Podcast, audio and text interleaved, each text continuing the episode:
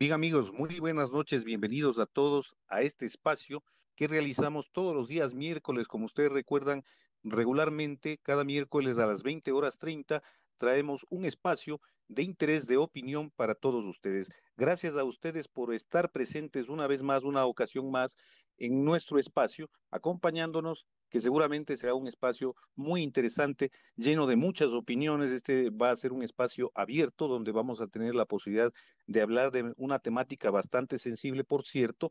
Hablaremos y haremos un análisis acerca pues del tema del 8 de marzo, que como todos muy bien conocen, se eh, conmemora pues el Día de la Mujer y esto ocurrió el día de ayer. También ocurrieron pues varias situaciones del día de ayer que lamentablemente no son muy gratas, por cierto, de tal forma que haremos un análisis de todos esos elementos con las personas que tengan a bien colaborarnos en esta noche. Evidentemente también pues eh, dentro del espacio de esta noche estarán eh, amigos muy directos que nos acompañan siempre y que también forman parte de algunos de los espacios y han formado parte de algunos de los espacios que hemos realizado en ocasiones anteriores y que pues forman ya parte también de los amigos de esta casa.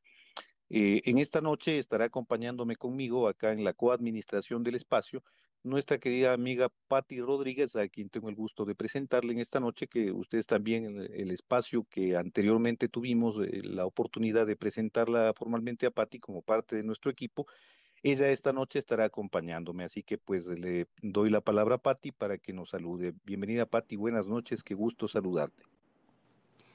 Buenas noches Curtis, buenas noches amigos.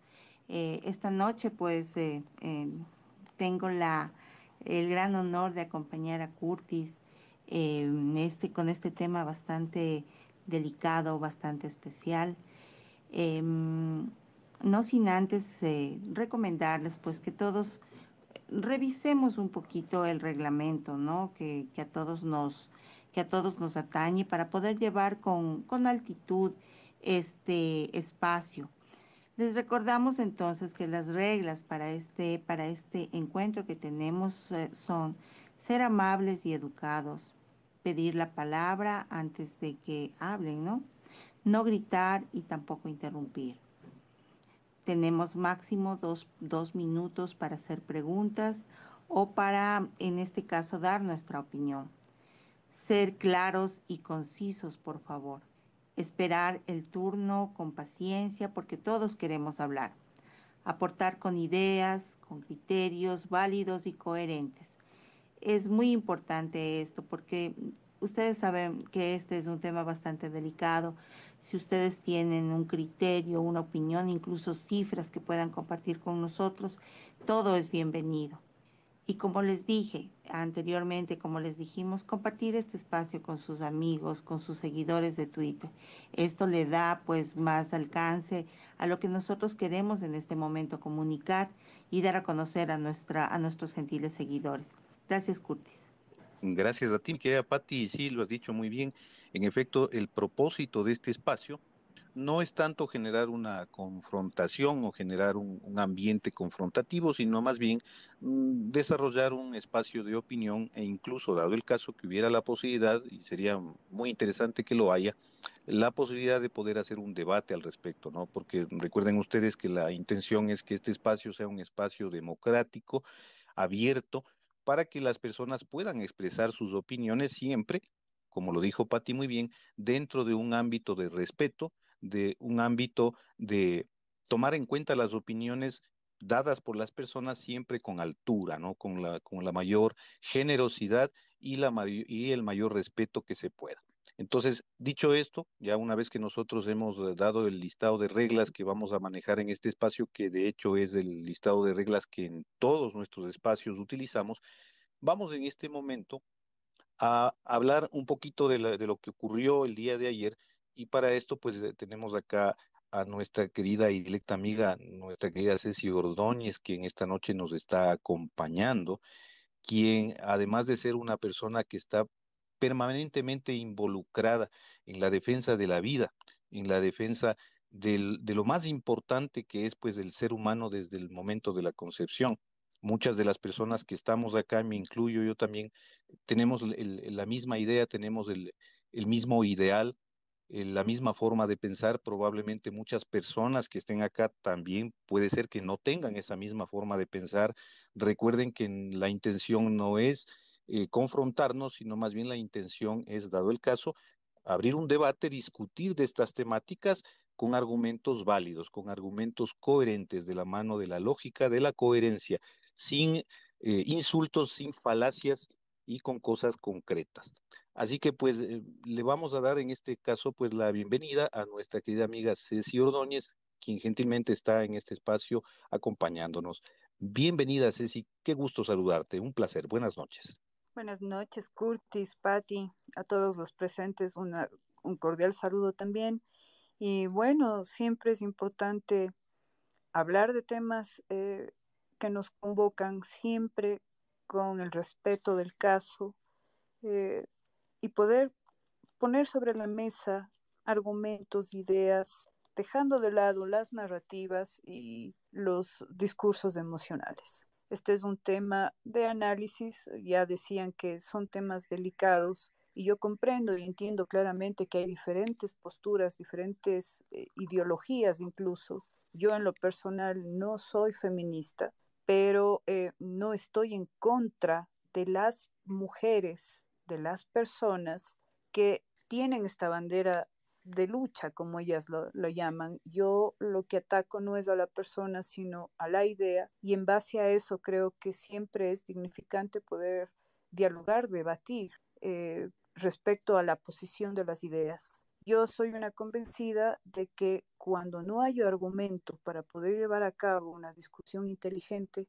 se suele tender a atacar la dignidad. Y esas son unas de las cosas que nosotros no hacemos y que, por supuesto, eh, no permitimos tampoco que se nos haga. Eh, de modo que eh, eso nada más, Curtis, gracias por, por la mención, por la bienvenida y vamos iniciando el proceso cuando tú digas y, con, y a la manera en la que ustedes lo hayan organizado. Muchas gracias, mi querida Ceci muy valiosa tu intervención y también pues la introductoria que tú acabas de hacer en relación a cuál es tu principal motivación con respecto al, al, tema básicamente del manejo de la lucha por la vida, ¿no? De que las personas que estamos siendo o que de alguna manera nos consideramos gente a favor de la vida, eh, pretendemos pues que todo este tipo de actitudes eh, que pueden incluso llegar a ser hasta vandálicas se eviten, ¿no? es verdad que todas las personas tenemos el derecho de, de, poder expresarnos con libertad y eso es totalmente un derecho humano y no faltaba más, tiene que ser respetado de, de todas las maneras posibles, ¿no?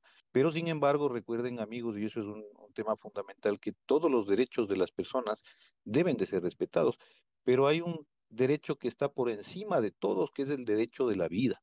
Entonces, eh, digo esto como un detalle fundamental e importante porque mucha gente a veces piensa que todos los derechos son exactamente iguales o tienen el mismo nivel de validez y eso no es así. Eh, puede ser que, por ejemplo, yo pueda tener derecho a expresarme, pero mi derecho a expresarme no puede estar por encima del derecho de la vida de otra persona. El derecho de la vida es un derecho que tiene un nivel muy superior a los demás derechos. Entonces, eh, empezando por esa parte, pues es un tema que hay que tomar muy en cuenta. También es importante mencionar el hecho de que cada persona, cada uno de los seres humanos tenemos pensamientos, tenemos cualidades de pensamiento, orientaciones de pensamiento totalmente diferentes y muy eh, diversificadas en cuanto a este tipo de, de criterios, no solo en el tema político, sino también en el tema religioso, en el tema social, en el tema sexual. Son diferentes eh, enfoques, diferentes puntos de vista que los seres humanos podemos tener. Disentir en cuanto a ese tipo de enfoques es totalmente humano, es totalmente válido. Lo que no es humano y lo que no es válido es tratar de imponer a la brava, tratar de imponer por la fuerza pensamientos, actitudes o posiciones que no deben de imponerse por la fuerza a la brava, destruyendo, rompiendo. Entonces, amigos, nosotros siempre estaremos opuestos a ese tipo de cosas, estaremos luchando donde sea que tenga que hacerse y levantando nuestra voz frente a ese tipo de arbitrariedades, frente a ese tipo de abusos. Así que la intención de, de este espacio y mi intención personal es abrir este debate para que, dado el caso que haya personas que piensen diferente, que tal vez digan de pronto que lo que yo estoy diciendo tal vez esté equivocado, me demuestren que lo que yo estoy diciendo está mal y que nos demuestren a las personas que de alguna manera creemos en ese tipo de, postulados, en ese tipo de opiniones y que nos demuestren que estamos equivocados. Así que amigos, vamos a empezar en este momento. Eh, voy a eh, pasarle a Patti para que nos eh, ayude a ceder el micrófono a las personas que se hayan ido sumando, en este caso en el, en el panel como hablantes. Recuerden que en esta noche vamos a tener un espacio especial totalmente abierto para que las personas que deseen opinar puedan tomar la palabra. No se olviden, para eso tienen en la parte inferior un micrófono que ustedes pueden darle clic en ese micrófono para poder habilitar el que puedan ustedes ser hablantes, ¿no? Eso nada más. Y recuerden también que, como dijo Pati al principio, cada persona hablante tendrá un tiempo de dos minutos como máximo para sus intervenciones. Bien, entonces empezamos. Eh, vamos a darle el micrófono a Patti para que nos eh, indique quién es la siguiente persona en intervenir.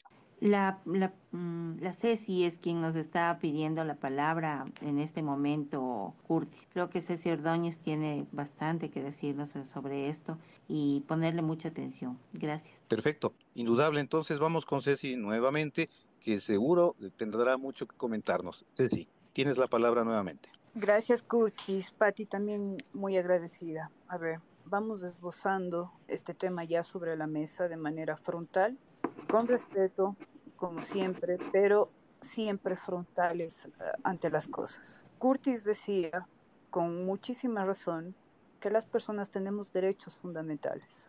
El primer derecho, el más importante, es la vida. No todos tienen igual eh, ponderación si alguien raya mi carro, ¿no es cierto? Yo, el derecho, como nos explicaba, se el derecho a arreglar la pintura, a reclamar por la pintura del vehículo, no va a ser jamás de igualdad frente al derecho a la vida porque además sin ese no se puede llevar a cabo los otros derechos fundamentales que tenemos, siendo el siguiente en su importancia la libertad. Es ese derecho fundamental de libertad lo que nos permite a las personas manifestarnos, expresarnos, eh, tener nuestro pensamiento político, eh, diferencias también en el pensamiento político, la libertad de expresión, libertad de movilidad, lo que nos permite organizarnos de manera libre y voluntariamente para podernos manifestar en determinadas cosas que desde nuestras perspectivas vamos creyendo que es justo. ¿Por qué hablo yo desde ese ámbito abierto? Porque nosotros no somos impositivos. Una cosa es que no estemos de acuerdo con determinadas utopías y muy distinto es que seamos impositivos. No somos impositivos porque nosotros no somos los socialistas, no somos los progresistas. Nosotros respetamos la libertad. Estemos o no de acuerdo con determinadas ideas, esas personas tienen derecho a su libertad, lo que conduce a organizarse y manifestarse. Lo que no se justifica bajo ningún punto de vista es justificar bajo el manto de la justicia social y el reconocimiento social, incluso participar, activar manifestaciones o actitudes porque eso no es un derecho. Al contrario, la libertad no significa hacer todo cuanto yo quiera. No es esa idea mecanicista de Hobbes que él postulaba que para yo poder tener libertad tengo que quitar toda roca de mi camino, es decir, quitar todo impedimento que a mí me permita hacer todo cuanto yo quiera por mi libertad.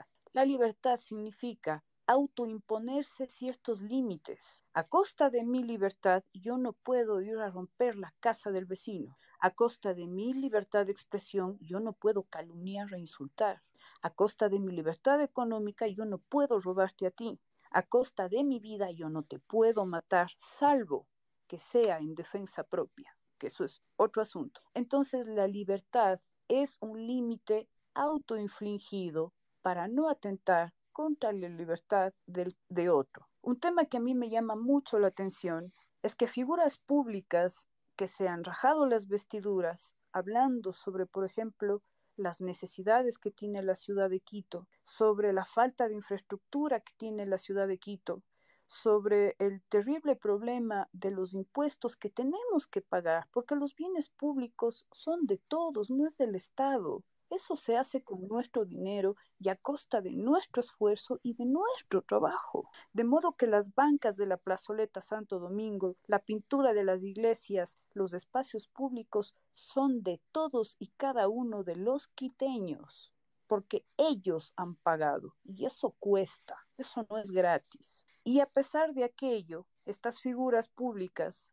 se han rajado las vestiduras criticando incluso a los alcaldes salientes y de alguna forma vemos hoy justificar lo sucedido. Entonces son anticonceptos. No se puede pedir no violencia con violencia. Es un anticoncepto. Y esto proviene de las fuerzas de choque que ya existía en Rusia durante la dictadura, la tiranía, perdón, de Vladimir Ulyanov, o sea, Lenin. En Moscú existían las escuelas para formar profesionalmente a los represores.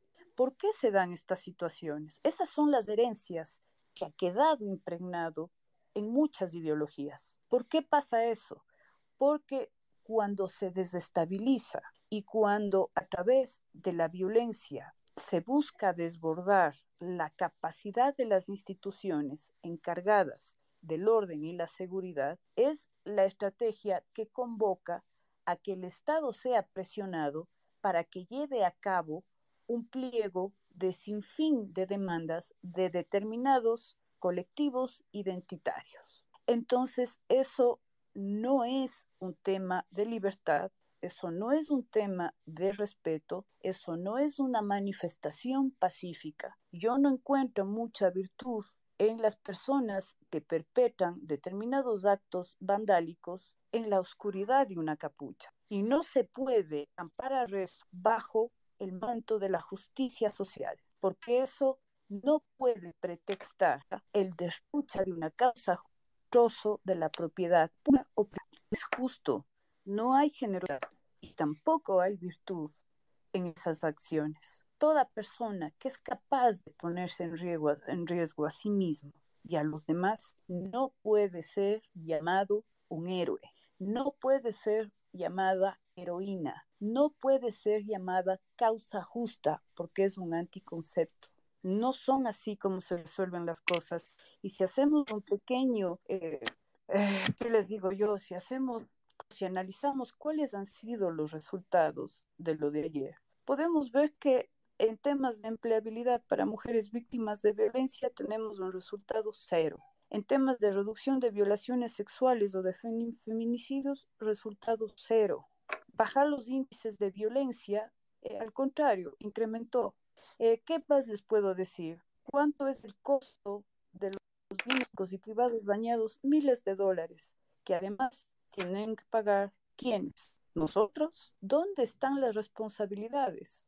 Que se les tiene que dar a las autoras de esto. ¿Dónde están las organizaciones feministas las actitudes? Estas son las cosas que deslegitima al feminismo hegemónico. Estas cosas no se justifican.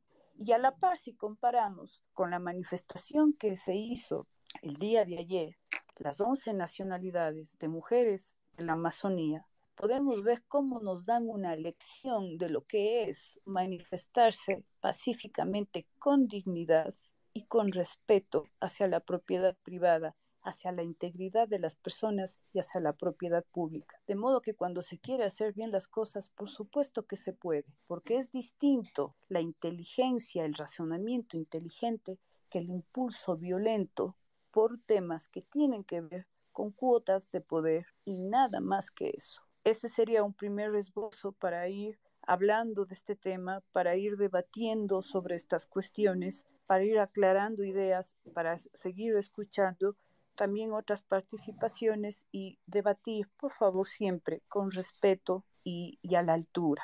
Es lo único que, se pide y se, y se solicita, nada más. Muchas gracias, Ceci, por tu intervención. Eh, démosle paso, por favor, a Nicola que nos ha pedido también la, la palabra. Y como dice Ceci, debatamos con altura, con mucho respeto. Es un espacio para que todos podamos opinar, para que nuestra voz se escuche, pero con respeto. Gracias, Nicola. Hola, ¿me escuchan? Fuerte y claro. Sí, eh, lo que sí les voy a pedir un momentito a los amigos que están acá como hablantes, que por favor cierren el micrófono para que no exista ningún tipo de interferencia, ¿no? Me parece que Ceci se quedó con el micrófono abierto, así que le voy a solicitar que nos ayude cerrando su micrófono para que no tengamos interferencias. Bien, Nicola, podemos continuar. Hola, ¿qué tal? Un abrazo a todos. Gracias, Curti. Gracias, Ceci, a todos realmente, porque son muchas las personas que están defendiendo la labor que es más importante, la vida. Realmente, em, yo creo que este día nadie lo esperaba. Realmente lo que ha pasado en estos, en este día, ayer, entre ayer y hoy, ¿no? Nadie lo esperaba. Y realmente, como lo dice Ceci, esto ya viene calando muchas cosas preocupantes. Y de hecho, eh, hay cosas buenas que están sucediendo, por ejemplo, en, en, en Guatemala, que creo que son gratificantes de, de replicarlas y que lo está haciendo la, el periodismo internacional, poder eh, transmitir lo que sucede allá y de hecho Mamela está allá. Pero sin duda todo esto deja un sabor muy amargo, eh, desolador, eh, muy triste y hay que darse cuenta también de lo que dice también Ceci, que hay muchos promotores supuestamente periodistas que realmente están haciendo realmente lo que siempre han querido, desatarse, poder estar a favor de, toda esta agenda globalista, ¿no? de todo este tipo de barbarie que se está haciendo en diferentes países.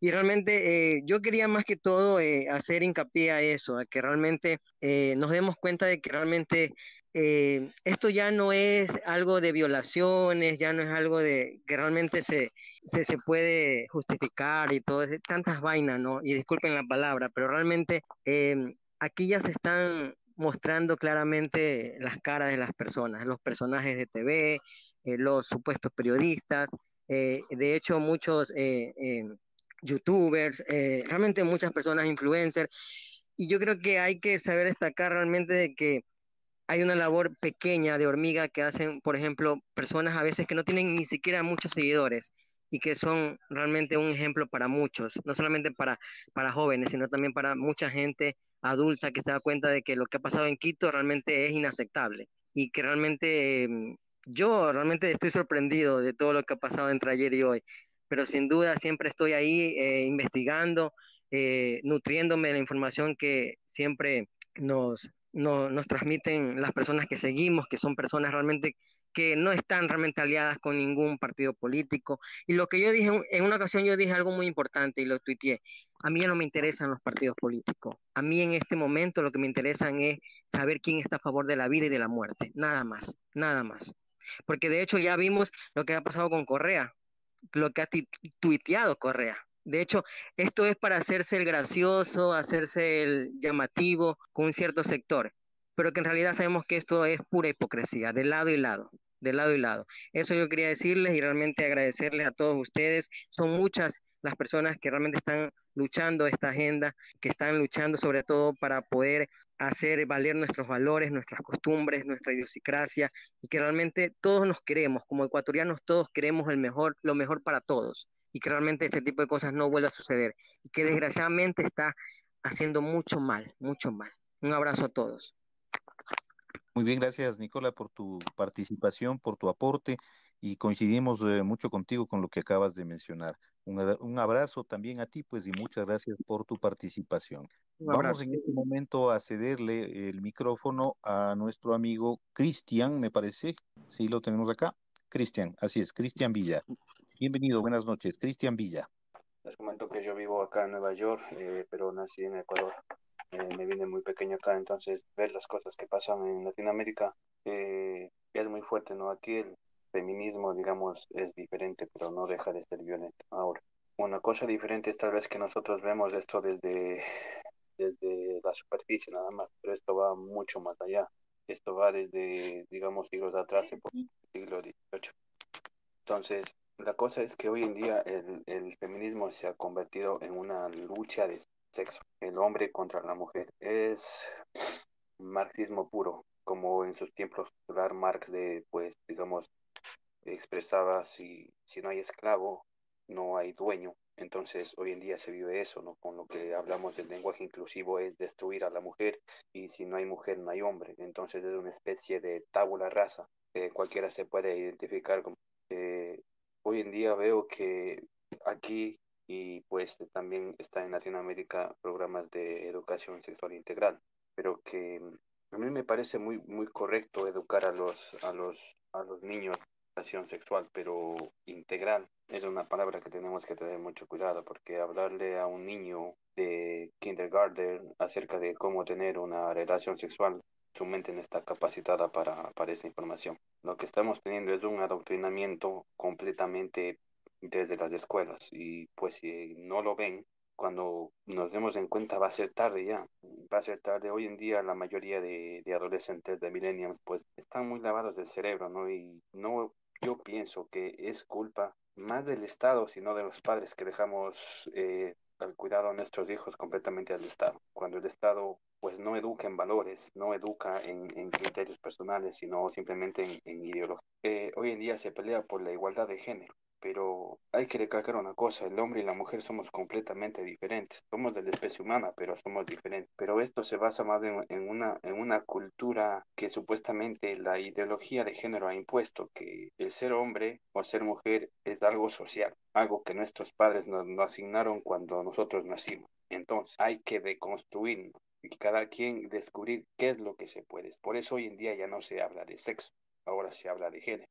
Eh, hay más de 100 géneros. Eh, inclusive hay un género que se llama, no me viene el nombre claro, pero es un género que por decirte, tú puedes ser ahora eh, un género, mañana puede ser otro género, pasado mañana puede ser otro género. Entonces es un, un lavado completamente de cerebro. Cuando el hombre y la mujer somos completamente diferentes en todo, tanto en, la, en, en por ejemplo, en la biología, cada uno tenemos 23, 23 eh, pares de cromosomas, lo que nos da una suma de 46. Pero en el par 23, eso difiere en ambos. Estos son los cromosomas llamados sexuales. La mujer tiene dos copias del cromosoma XX y el hombre tiene el cromosoma XY. El hombre es el que asigna el sexo al bebé. Pero nos quieren hacer creer que tanto nosotros, hombres y mujeres, somos iguales en todo sentido, pero eso es mentira. Eso es completamente mentira. Entonces, por eso vemos que hoy en día el 8M ha dejado de ser el Día de la Mujer y ha pasado a ser el, pues, el Día del feminismo, del feminismo radical, pedir, pedir igualdad mediante la violencia pero yo no puedo pedir derechos violentando a otra persona. Yo no puedo pedir derechos eh, violentando los derechos de alguien. Las diferencias fisiológicas acerca del cerebro, el cerebro del hombre y de la mujer son completamente diferentes. Es por eso que para las enfermedades psiquiátricas no se puede eh, medicar la misma cantidad de dicha medicina, cualquiera que sea, como para el hombre como para la mujer, porque eso difiere, ya que los cerebros del hombre y la mujer son diferentes pero en los programas de educación sexual integral nos quieren hacer creer completamente lo diferente, que nosotros somos iguales. Esto va mucho más allá de, de querer eh, hacer creer a las personas que, que, somos iguales, ¿no? Es algo tan simple, destruir la, la familia. Si vos destruyes la familia, destruyes una sociedad, porque eso es el pilar de una sociedad. Sobre todo, como habló la persona pasada, que los medios de comunicación se prestan para eso, pues la hegemonía la tienen ellos. Entonces es por eso que oímos en radio, prensa, televisión, redes sociales. Cuando alguien postea algo en contra de eso, enseguida es censurado, enseguida es cerrado la página o lo que sea.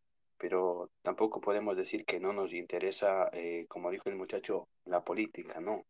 La política tiene que interesar. ¿Por qué? Porque nosotros vamos a ser los que pongamos ahí a los que van a gobernar nuestro país. Si nosotros dejamos que cualquiera gobierne el país, van a hacer lo que quieran con el país. Es por eso que tal vez en el Ecuador está pasando lo que está pasando, aquí con John Biden está pasando lo que está pasando, eh, porque pensamos que la política no, no me conviene, no me interesa, no, pero tenemos que meternos en la política, ver a quién vamos a poner, armar una nueva derecha, porque no se puede cambiar la mentalidad de una persona de, de 30, 35, 40 años que ya está completamente ideologizado, pero tenemos que dejar buenos cimientos para los que vienen. Tal vez esta, esta Cristian, tenemos 10 segundos. Tal vez es no la veamos caer, pero si dejamos buenos cimientos, de seguro de aquí a unas dos o tres generaciones esto caerá. Muchas gracias. Gracias, Cristian. Este, Curtis, tenemos que darle el paso a Ceci, parece que tiene algo más que agregar eh, después de escuchar a, a, nuestros eh, invitados en este día, en esta noche. Ceci, por favor, dinos. Um, a ver, Cristian ha expuesto bastante bien el mensaje que nos ha querido dar y yo aquí quisiera comentarle algo a Cristian y de paso para que todos los presentes escuchen y, y puedan comprender esto. El monopolio de la fuerza le pertenece al Estado. Esto es justamente para que no sean los ciudadanos quienes resuelvan sus problemas, sus diferencias, sus conflictos a balazos, a machetazos o a palazos. Por eso es que el Estado tiene esta capacidad de repeler, de disminuir o de detener los conflictos para que no escalen. De modo que en este caso, lo sucedido el día de ayer para frenar y, y contener un conflicto que pudo haber escalado fue una actuación perfecta del Estado porque le corresponde y porque es parte de su naturaleza. Al Estado le corresponde como por, por su naturaleza la seguridad, la justicia y algunos temas que tienen que ver con infraestructura. Ahora, Cristian habla sobre la importancia de la política y es verdad.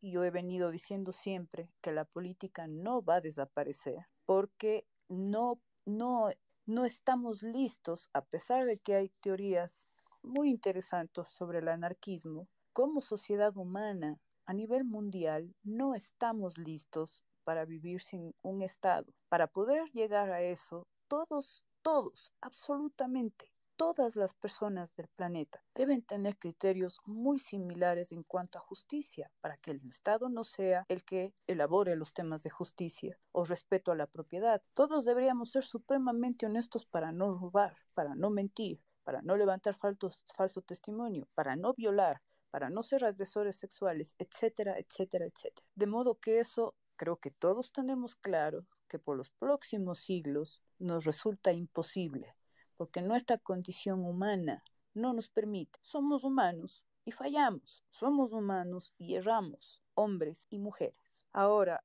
Cristian, el tema no es tratar de esquivar al socialismo, porque ya está presente por más de 100 años en América Latina. Lo que hay que pensar, lo que hay que comprender es que hay que salir de él. Ellos no van a desaparecer por el simple hecho de que surjan partidos de derecha, por ejemplo, sino que hay que saber dar plena competencia, una competencia con programación sólida que sí se vuelva una verdadera alternativa en el mercado electoral. ¿Por qué sigue ganando la izquierda? Porque no hay más alternativa. ¿Por qué a veces gana la mala derecha? Porque no hay más alternativas. Y ese es el péndulo. Ese es el péndulo en el que estamos. Yo no hablo mucho de nueva derecha, porque tampoco existe una nueva izquierda. Yo defiendo esa postura. No existe una nueva izquierda y les voy a explicar por qué. La izquierda sigue siendo la misma, pero con diferente agenda. Antes la izquierda dura se hacía a través del marxismo clásico, o sea, la violencia, las armas, las tiranías. Hoy la izquierda hace lo mismo, pero con el marxismo cultural porque vio el rechazo profundo que generaron los peores genocidios del siglo XXI, no solamente a través de las guerras mundiales, sino de las, de las tiranías más recalcitrantes que se ha podido experimentar en nuestros países. La gente a nivel generalizado rechazó la violencia. Lo único que hicieron fue transpolar las armas por el marxismo, por este, eh, por este mm, tema de hombres contra mujeres, víctimas contra opresores, negros contra blancos, blancos contra indígenas, esa dialéctica materialista, pero sigue siendo la misma. Eso por consecuencia significa que no es un tema de generar una nueva derecha, sino una derecha verdadera, una derecha que no se arrodille a los preceptos propios de la izquierda una derecha que no negocie con sus principios, sus valores. Pero no es suficiente los principios y los valores, porque tiene que haber leyes, leyes que son las que generan las políticas públicas para nuestro bien o para nuestro mal. Entonces, que los jóvenes, los adultos, se preocupen de la política es más necesario hoy que nunca porque si no se da este cambio y este giro con estos jóvenes que están hoy reunidos en esta sala y que seguramente sean los políticos del mañana,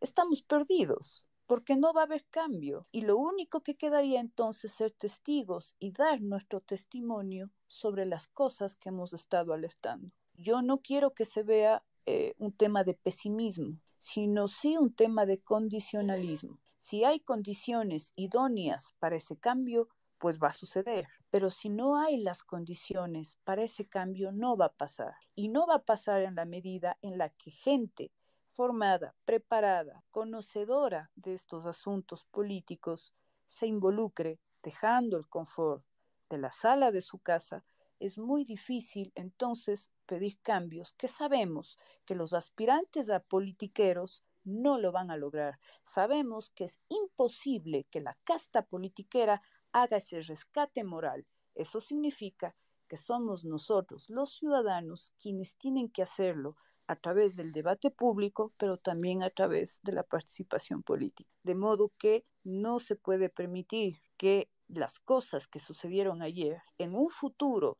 por el hecho de que el Estado no haya intercedido, que en este caso sí lo, sí lo hizo, se avalen estos comportamientos para que nuevamente pasemos por los eternos octubres negros que ya vivimos. Muy bien, mi querida Ceci, muchas gracias. Vamos a pasar, después del eh, comentario que nos ha hecho Ceci gentilmente, a nuestro siguiente eh, amigo que se encuentra acá con el micrófono, no sin antes recordarles que en la parte superior del espacio tenemos el enlace correspondiente para que ustedes puedan ingresar a nuestro canal de YouTube. Si es el caso, pueden escuchar el espacio en ese canal directamente también si así lo desean y les invito a que se suscriban en el canal para que puedan también ver los otros videos que nosotros hemos ingresado de los espacios anteriores que hemos realizado durante todo este año 2022. Y tenemos unas sorpresas interesantes, amigos, aprovechando que estamos acá en este espacio, les comento que a partir de la próxima semana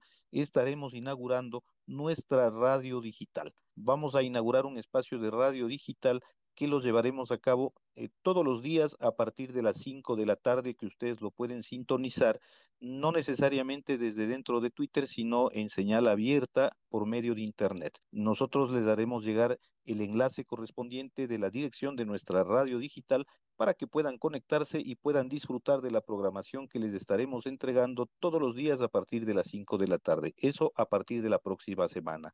Así que pues quedan cordialmente invitados a unirse a nuestro espacio de nuestra radio digital. Bien, dicho esto entonces, ahora sí pasamos con el siguiente, la siguiente participación con nuestro amigo Vinicio. Bienvenido Vinicio, buenas noches, danos tu criterio. Buenas noches, gracias Curtis por la oportunidad. Sí, en verdad, pues compartiendo la idea y el criterio de, de la mayoría de los que estamos aquí en este espacio, pues sí es indignante realmente que se atente contra el patrimonio se atente contra ese tesoro que tenemos en el centro histórico y, no, y no tener unas ideas o unas propuestas claras en cuanto a todo lo que se está llevando a cabo durante estos últimos tiempos. La violencia no es el camino, eh, deberíamos nosotros también ser, eh, plantar de alguna manera algún criterio, algún sistema de conversación para llegar alguna, llegar a algún consenso y, tratar de evitar esto. Es algo sumamente, no sumamente imposible, es algo, mm, se podría decir, eh, difícil, pero creo que si entablamos las conversaciones, si entablamos las, las posturas y hacemos algún acercamiento para llegar a algún, algún, algún acuerdo, yo pienso que sí podríamos lograrlo. Eh, obviamente sin perder la fe, de que del otro lado también están personas, son humanos, tienen sentimientos y pues tienen que escuchar de alguna manera pues todo lo que estamos viviendo y que sean un poquito más abiertas, ¿no? Nosotros también, em, eh, como han, dicho, pues estos debates deberían ser de altura, eh, exponer nuestras ideas claras em, con esa finalidad, ¿no? De evitar estos malos estos malos momentos a futuro. Eso nada más. Muchísimas gracias. Muchas gracias. Mm, vamos a darle el paso en este momento a mm, Cristian Díaz, que nos ha solicitado también la palabra y quiere dar su opinión al respecto del análisis que estamos haciendo en este momento. Bueno, muchas gracias por, el, por la oportunidad. Bueno, yo lo que quería hablar era mm, porque me he encontrado con algunos temas, algunos comentarios con respecto a la represión del día de ayer y todo. Y un comentario que me llamó la atención decía les duele más una pared que una mujer violada y es como que se me tuve alguna contradicción y tampoco se soluciona eso manchando una pared. O sea, no tiene razón, tiene lógica. Por, por esas mismas cosas, ¿no? Porque hay muchas personas que quieren destruirlo todo, todo el tiempo y no construyen algo mejor. Solo quieren destruir lo que ya está porque mm, en una idea errada o equivocada piensan que destruyéndolo todo algo va a mejorar. Pero hay que construir mejores condiciones. Hay que saber fomentar mejores cosas antes de querer destruirlo todo o incendiarlo todo para ver qué resulta. Y eso con mi comentario. Muchas gracias. Muy bien, gracias Cristian por tu aporte. Eh, sí, en efecto, y coincido contigo lo que tú acabas de mencionar. De hecho, se, eh, justo en la mañana que estábamos de alguna manera, eh, yo no diría haciendo una confrontación, sino más bien opinando alrededor de este tema, había personas que estaban por la tesis del, del, asunto precisamente de las famosas paredes o de los famosos monumentos, la importancia, ¿no? Realmente la importancia la tiene la vida y es verdad, o sea, decía la gente, pues sí, no queremos mujeres muertas, no las queremos muertas, es preferible una, una mujer viva que una pared eh, manchada, sí es verdad, y estamos de acuerdo en eso. Pero sin embargo, la pregunta es, eh, ¿Cuántas mujeres dejaron de morir a causa de las paredes que rayaron o a causa de, los, de las antorchas que encendieron? ¿Cuántas mujeres lograron eh, evitar la muerte a causa de eso? Entonces, son cuestiones que son totalmente sin sentidos, son cosas que no tienen lógica, que vienen traídas de los cabellos, que no tienen ningún tipo de asidero lógico. Entonces, yo al menos pienso, eso es mi argumentación personal, que no tenemos que dejarnos llevar de ese tipo de argumentos totalmente ilógicos o incoherentes. Si vamos a hablar de un discurso, si vamos a realizar algún tipo de debate o algún tipo de opinión o confrontar opiniones de una manera sana, que así debe ser democráticamente, lo hagamos con altura, lo hagamos utilizando argumentos válidos, argumentos coherentes, que tengan peso, no ese tipo de niñerías, no ese tipo de falacias, porque eso realmente incluso da a entender el nivel, la capacidad e incluso la intelectualidad, el intelecto de las, de las personas que esgrimen ese tipo de argumentos. Lamentablemente, y no es por un tema de eh, peyorativo con ese tipo de personas que defienden ese tipo de tesis, y como digo, todo el mundo es, libre de opinar como quiera, pero sin embargo las opiniones tienen que ser eh, fundamentadas, sustentadas con criterios lógicos y con elementos consistentes, no en base a fantasías. Entonces, eso, bueno, quería yo adicionar en base a lo que acabaste de mencionar. Bien, vamos en este momento eh, a hacer el caso, a cederle el micrófono al siguiente participante, que es nuestro amigo Martín, que está conectado. Bienvenido, buenas noches. ¿De qué parte te conectas, Martín? Muy buenas noches, espero que se me escuche muy bien estoy desde Quito, capitalino, y que sufrimos el daño. Entonces, sí, claro, es demasiado indignante ahorita con los, las cifras del municipio de Quito saber que hubo más de 10 mil dólares de daños y los quiteños sabemos cuánto a nuestros padres o a nuestros familiares nos rematan los prediales, los impuestos. Incluso cuando pones a la renta un departamento que no estás utilizando, aún así te, compra, eh, te cobran el impuesto a la renta, aún así te cobran la luz. Entonces, sencillamente cuando te corren con el argumento de que más nos importa una pared a una mujer, claro que es falso. O sea, ¿cuáles son las políticas que ellas proponen? ¿Cuáles son las políticas que ellas proponen? En sí, en la India han llegado a ser un fracaso, donde culturas de honor, donde hombres se terminan suicidando, en España, donde se facilita y se vulnera la o sea, eh, la, la, credibilidad de, del mismo delito, porque se convierte en una frivolidad, el, eh, digamos, la violación a, a generar tantas denuncias falsas. En, en, sí, o sea, es una ideología bastante perversa, digamos. Eh, o sea, el daño a la propiedad privada de Quito no solo es un monumento, no es solo un martillazo a la puerta de la iglesia de Santo Domingo, sino es patrimonio cultural internacional.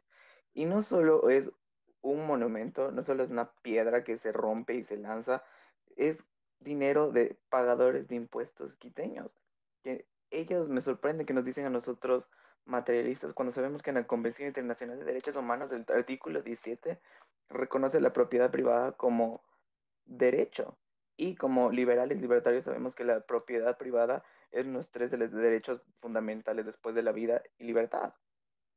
Entonces, que no nos vengan a, a correr con el hecho de que se tiene que romper algo, porque nosotros no somos los materialistas, nosotros sabemos el esfuerzo que cuesta poner una verja, poner un árbol, eh, tal vez pavimentar una calle, y ahorita con una alcaldía tan poco presente, que sabemos que ahorita todos los rayones del centro, después nos quejamos, ah, ¿por qué hay pobreza? ¿Por qué no hay turismo? Miren cómo dejaron el centro de Quito, que es patrimonio. Entonces, y cuando nos corren con, ah, no nos importan las mujeres, sí nos importa. Nosotros proponemos una defensa personal.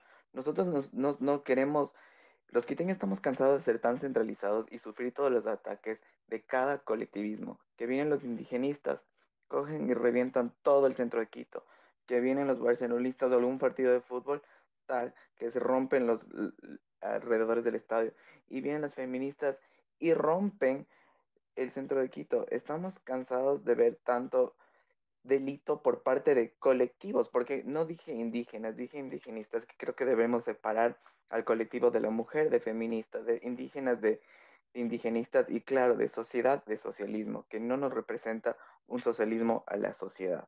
Y entonces, yo creo que eh, nosotros también tenemos que empezar a, a defender no solo la vida, sino también nuestra propiedad, porque nos cuesta la vida y la vida de mi casa, que es un matriarcado de seis mujeres, las seis mujeres tienen repugnancia al feminismo porque no lo representa, sino más bien falta respeto a las mujeres que nos han precedido. Muchas gracias.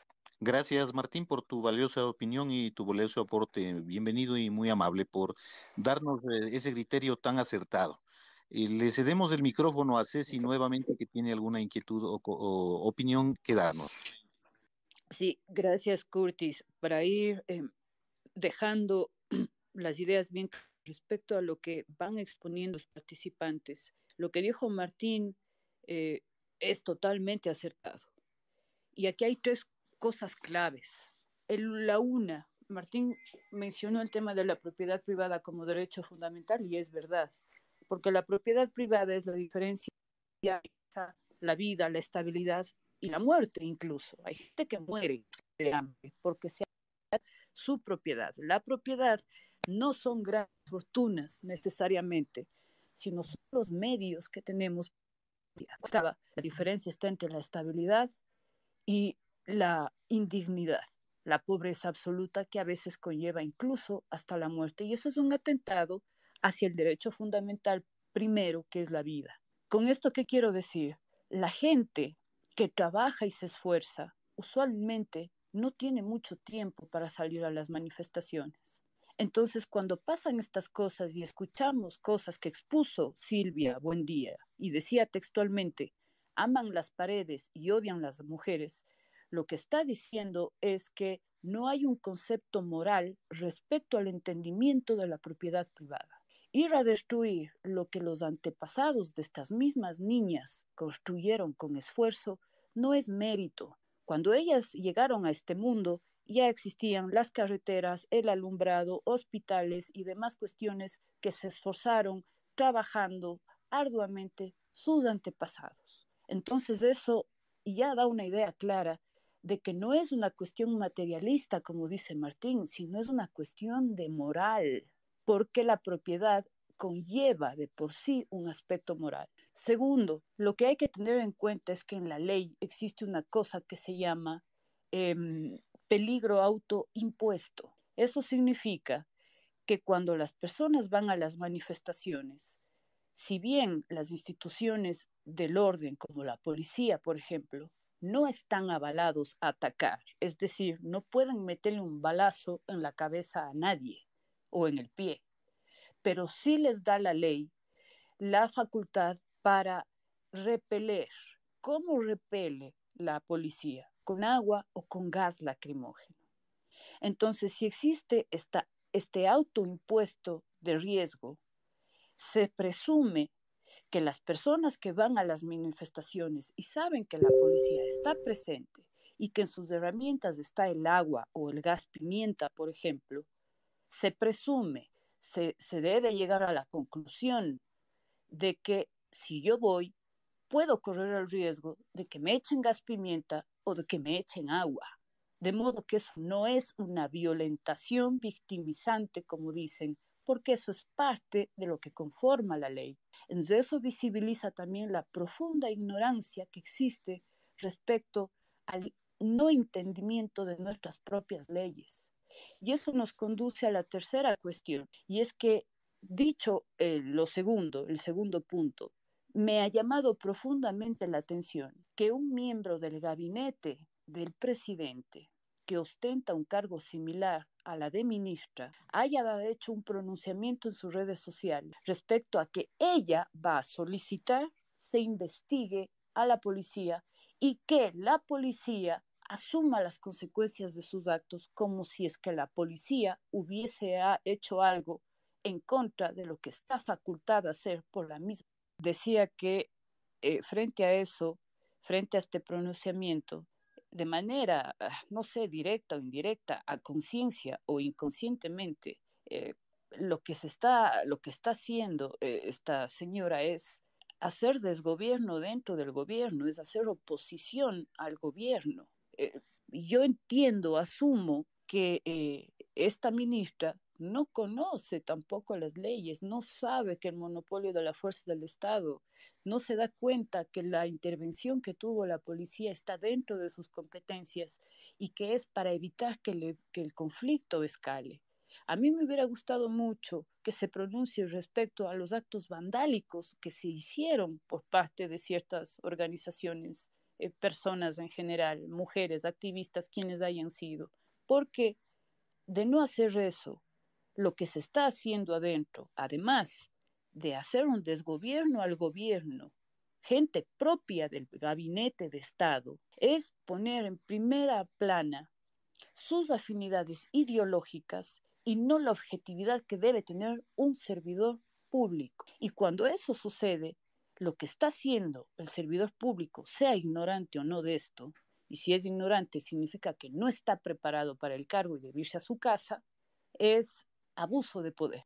Se hace abuso y uso del poder cuando prima la afinidad personal ante la objetividad y cumplimiento irrestricto del funcionario público no solo con la Constitución como ley suprema, sino con el resto de normativas que de ella se desprende.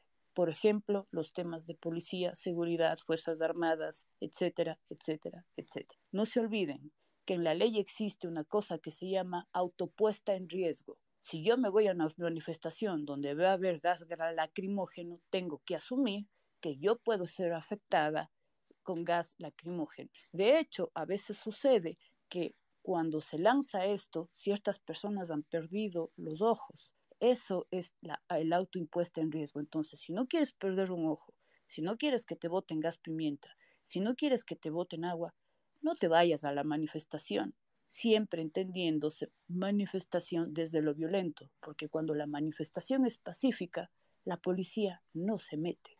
Así es, sí, y ahí en ese punto, haciendo una, un alcance a lo que tú estás mencionando, ¿no?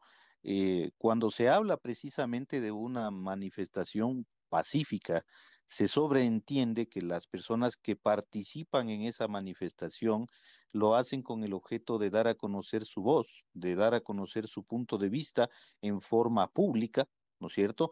Pero sin ningún tipo de agresión, sin ningún tipo de vandalismo, sin ningún tipo de destrucción pretender decir que las personas que el día de ayer en la noche participaron en, eh, esta marcha, que después de, de, vino pues en una, una, suerte de vandalismo a diferentes sitios del, del, casco histórico, del casco colonial de la ciudad de Quito, eh, con grafiteos o incluso con, con, destrucción de ciertas, de ciertas situaciones o de ciertos, bueno, no se destruyeron edificios, pero sin embargo es muy probable que se hayan eh, sacado piedras o cosas por el estilo de, de varias calles.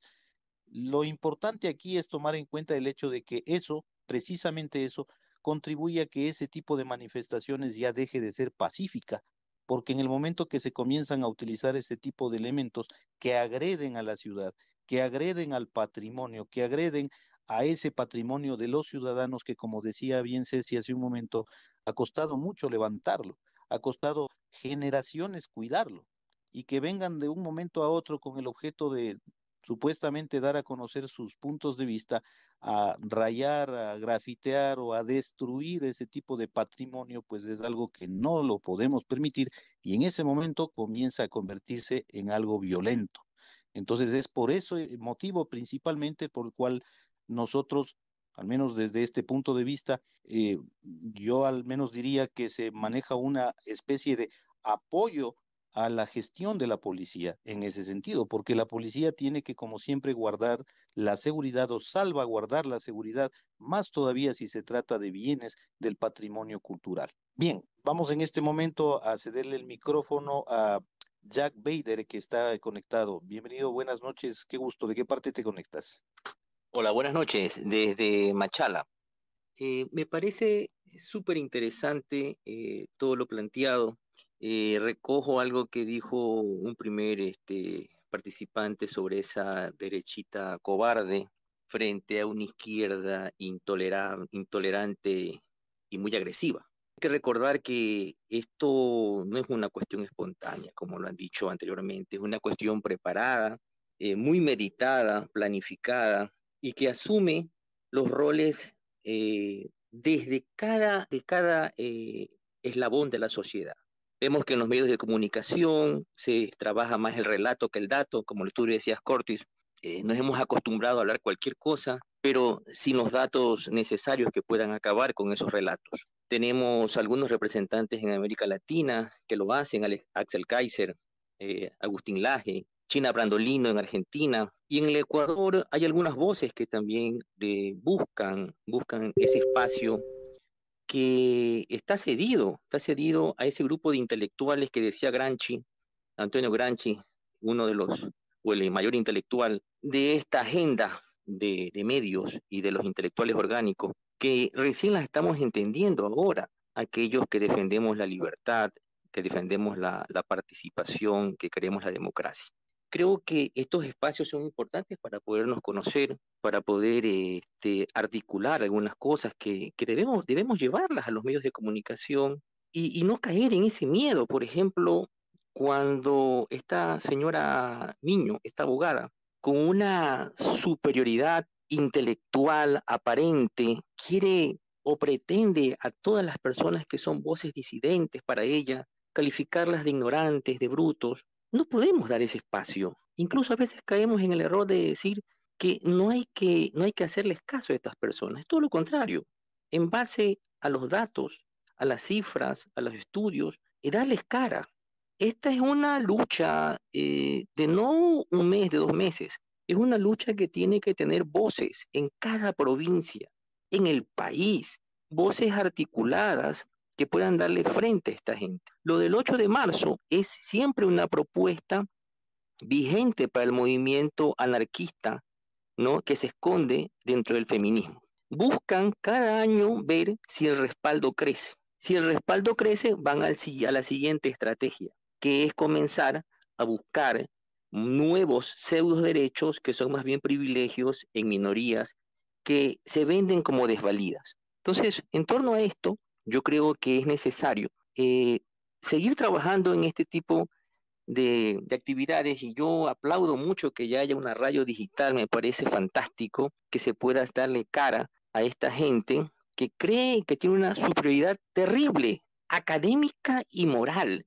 Vemos cómo los abogados, algunos abogados de, de Quito, de la capital, preferentemente, son aquellos que quieren dar lecciones de moral y de ética cuando internamente son personas que deberían estar más bien calladas, que descalifican y a veces por miedo, por eso digo esa derechita cobarde que ya nos ha costado bastante en América Latina, con Piñera a la cabeza, con Macri, con Duque, y yo no quiero creer que también Lazo ceda las presiones de grupos de ministros internamente que están manejando su agenda propia, como bien lo dijo anteriormente Cecilia. Ministros que quieren quedar bien con Dios y con el diablo y que no entienden que ellos se deben a un gobierno que tiene una línea de trabajo y que la manifieste el presidente de manera, de manera eh, muy puntual.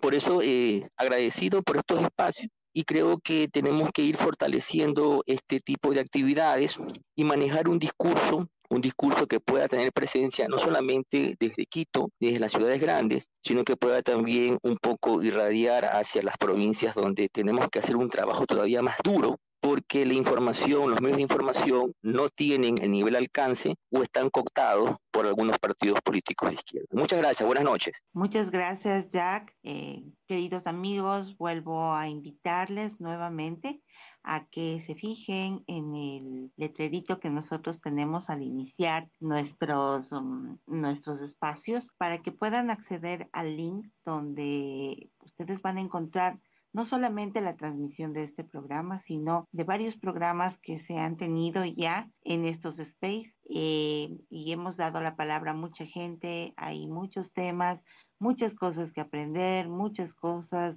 uh, que nuevas que podemos incluso eh, mantener como consulta abierta. También queremos eh, pedirles a ustedes que si tienen temas para que nosotros podamos debatir en nuestros space, que nos hagan conocer. Estamos abiertos a escucharlos en todo momento. Eh, sin más que agregar, pues quisiera darle la palabra a Iván para que nos comente un poco sobre el tema. Gracias, Iván. Gracias, Patricia. Buenas noches. Curtis y amigos, buenas noches. Gracias por este espacio que nos permite poder compartir ideas respecto a varios temas. Sobre lo ocurrido ayer en Quito, bueno, no solamente en Quito, sino en, en todo el mundo, en varias ciudades, se han visto manifestaciones, unas más y otras menos violentas, eh, en, bueno, ventajosamente, en, en, cierto modo, en Quito. Eh, la manifestación eh, solamente, bueno, afectó eh, los bienes públicos, no como en otros lugares que ha habido otro tipo de violencia, pero bueno, igual es violencia y es criticable, por supuesto, que es contraproducente este tipo de manifestaciones con el fin con el cual están convocadas por las organizaciones que así lo han hecho. Lo criticable también es, y bueno, esto ya ha salido en redes o en los medios también, el tema de la actuación de la policía. Pero hay que ver que la actuación de la policía está, como ya lo dijo eh, Ceci, acorde a lo que dispone la ley. La policía no actúa si no está motivada, es decir, si no tiene un motivo, y en este caso debió haber algún, algún detonante para que obviamente ellos actúen. Y claro, ellos están para precautelar los bienes públicos y la seguridad de las personas. Entonces, si es que había personas dentro de esta manifestación, entre paréntesis, pacífica, que ya estaban fuera de lo que ellos decían de ser pacífica, estaban alterando ya el orden público, dañando las, los bienes públicos, dañando la propiedad privada, afectando la propiedad privada, entonces tenían que precautelar y resguardar obviamente eso. ¿Y cómo podían hacerlo? Con lo que la, les faculta la, la, ley, con elementos disuasivos que son el gas y, con el, y los chorros de agua. Y claro, como decía también Ceci, eso tiene mucha razón, si uno va a una manifestación, a un evento de estos y sabe que está la policía o va a haber eh, o, hay elementos ahí que están alterando el, el significado mismo de la, o la motivación de la manifestación, me retiro y me pongo con recaudo y no participo. Pero no, hay la solidaridad al hecho de que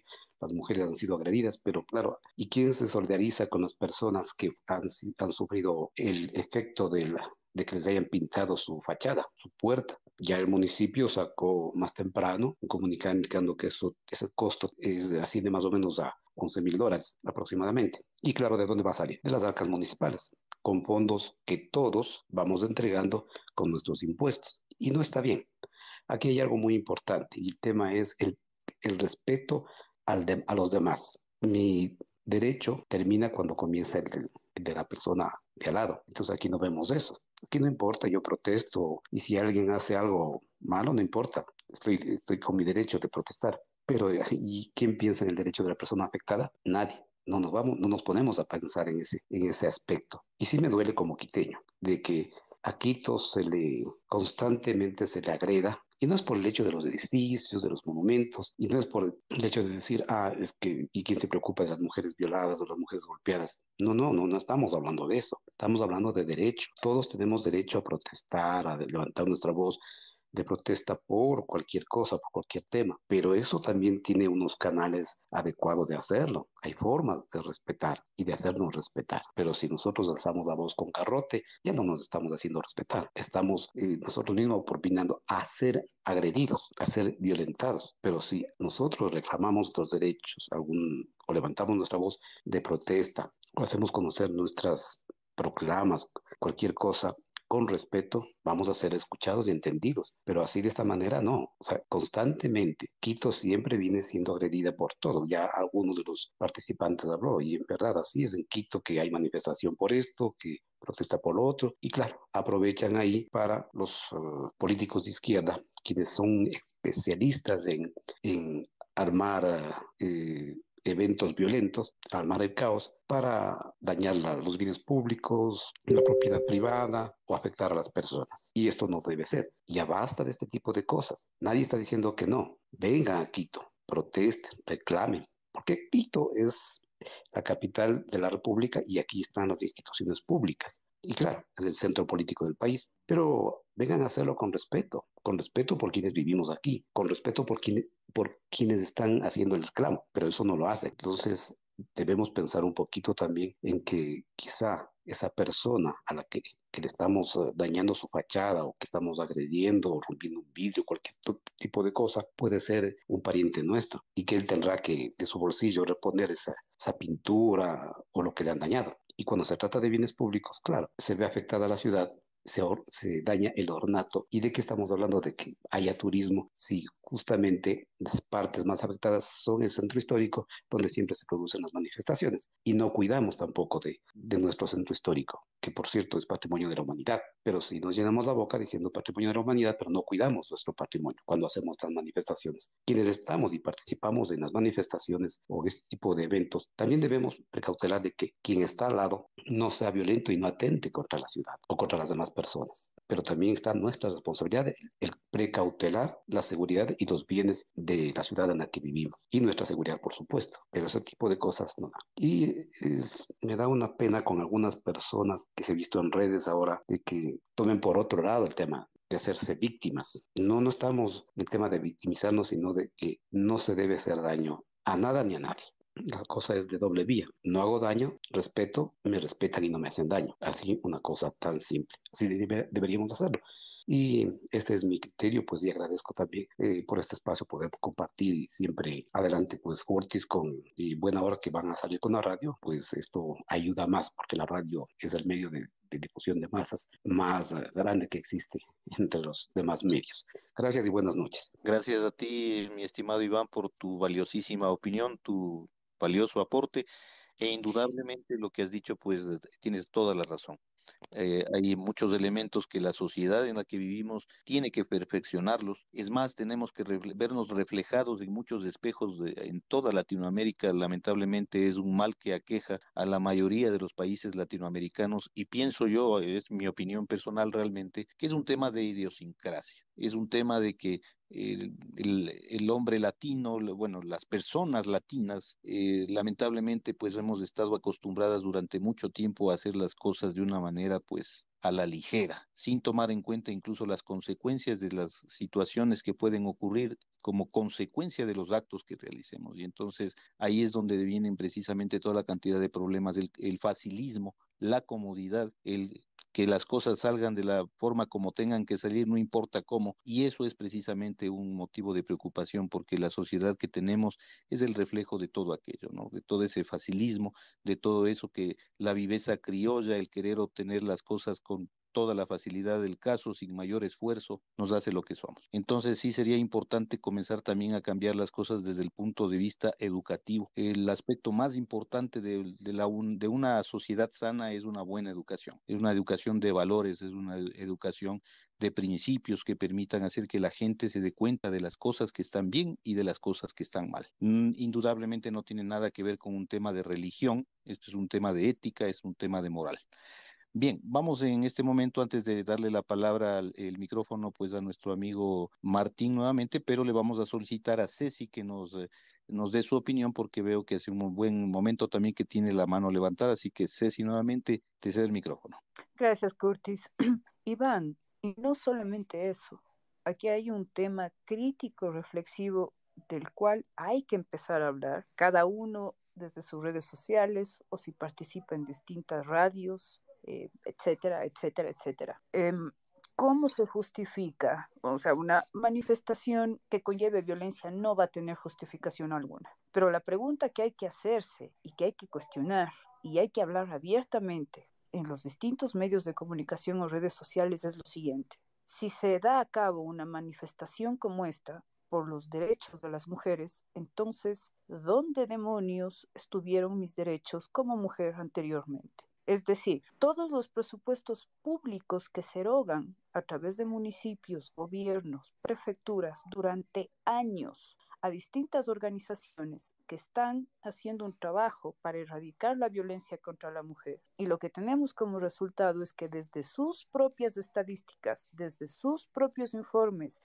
desde sus propias bocas, con sus propias palabras, han indicado que esos índices, siendo trabajadas por ellas mismas, en lugar de disminuir, han aumentado. ¿Qué ha pasado con los cuerpos colegiados que existen en los municipios para erradicar la violencia? Estos cuerpos colegiados están compuestos de ministerio, del gobierno, representantes de sociedad civil, concejales, etcétera, etcétera. Es un cuerpo colegiado grande que tiene potestades públicas, autoridad pública y los índices, en vez de disminuir, suben. Y es preocupante porque cuando se eroga dinero público es nuestro dinero, es decir, hay erogación con presupuesto de los ciudadanos sin resultados. ¿Cómo se justifica eso? Por otro lado, si ustedes revisan datos macro Ecuador, van a ver que los hombres mueren 33 mil veces más. Desde el año 2000 hasta el 2018 está hecho el conteo, sin involucrar los años 2019 a 2022 frente a los ni 800 feminicidios que han sido perpetrados. Yo con esto no estoy despreciando el asesinato hacia mujeres, pero los hombres mueren 33 mil veces más. Entonces, para hablar de género, hay que entender cuáles son las variables que se manejan como indicadores. Es decir, ¿contra qué están contrastando? ¿Existe acaso algún estudio de género sobre los distintos tipos de violencia que sufran los hombres, por ejemplo? No, eso es deslegitimador. Significa que no existe tal cosa como reivindicación de los derechos de la mujer, porque para hablar de reivindicación, técnicamente tiene que estar aceptado por más de la mitad de la población mundial. Y de lo que sabemos, el feminismo a nivel planetario sigue siendo minoría. No se justifican los resultados, los costos con el relato. Hay que bajar a los datos y estas cosas son las cuestiones que tenemos que empezar a hablar. Cuando eso no sucede, es perjudicial para nosotros, porque el legislador justamente está llamado a derogar las malas leyes, a reformar las malas leyes y hacer todo el reformismo que no garantice, como ha sido hasta ahora, el progreso del político. Acuérdense ustedes que los únicos que no les fue de la patada en la cuarentena fueron a los políticos. Al resto de ciudadanos nos fue miserablemente mal y muchos no podemos levantarnos hasta ahora. No hay mejor política económica y social para una mujer que el empleo, la posibilidad de emprender sin tanta regulación, es decir, hay que desregular. Esas son las políticas públicas. El reformismo es la política pública inteligente y bien informada para llevar a cabo las cosas. No todo es un tema de abuso de poder, no todo es una cuestión de feminicidio. De hecho, yo no creo en el feminicidio. Yo creo que es una palabra politizada por activismos y que tiene como consecuencia cuotas de poder solo en cargos de poder públicos, porque que yo sepa, nunca han pedido paridad, por ejemplo, en trabajos de riesgo que siguen haciendo los varones. Entonces, ya estas cosas son un tema que hay que analizar con mucha objetividad, con mucha seriedad. Hablar frontalmente, alguien decía, hay que perder el miedo, y tiene razón, hay que perder el miedo al hinchamiento mediático porque caemos en la espiral del silencio. Las mayorías parecemos minorías y las minorías parecen mayoría. Y eso hace a veces que los gobernantes se sientan presionados por una falsa percepción de las cosas. Así es, indudablemente, mi querida Ceci. eh, tú has manifestado una opinión totalmente valedera y totalmente coherente en base a este tema. Y yo pienso que en este sentido, pues es importante que no solamente la gente, sino también los propios políticos del Estado, sea el encargado de regularizar este tipo de cosas y también de generar un ambiente adecuado para que se pueda crear un debate que no esté parcializado ni tampoco un debate que, más bien dicho, una, una, una suerte de favorecer a grupos minoritarios simplemente que tratan de interponer sus elementos por la, por la fuerza, ¿no? A la brava, como yo decía. Entonces, obviamente eso no es un debate, sino más bien eso es una suerte de imposición. Y eso no se puede permitir. En una sociedad democrática, absolutamente todas las personas tienen derecho a opinarse, pero sí es importante mencionar que las mayorías son las que definen. Entonces, en este caso, pues la mayoría de las personas no comulgamos con este tipo de elementos, no comulgamos con este tipo de ideas, sino más bien son netamente minorías que están intentando hablar más fuerte para tratar de que las mayorías ah, se callen. Y eso no podemos eh, dejar que pase, tenemos que levantar la voz siempre para evitar precisamente que este tipo de personas quieran con sus subterfugios ingresar por la ventana en lugar de entrar por la puerta como tiene que ser.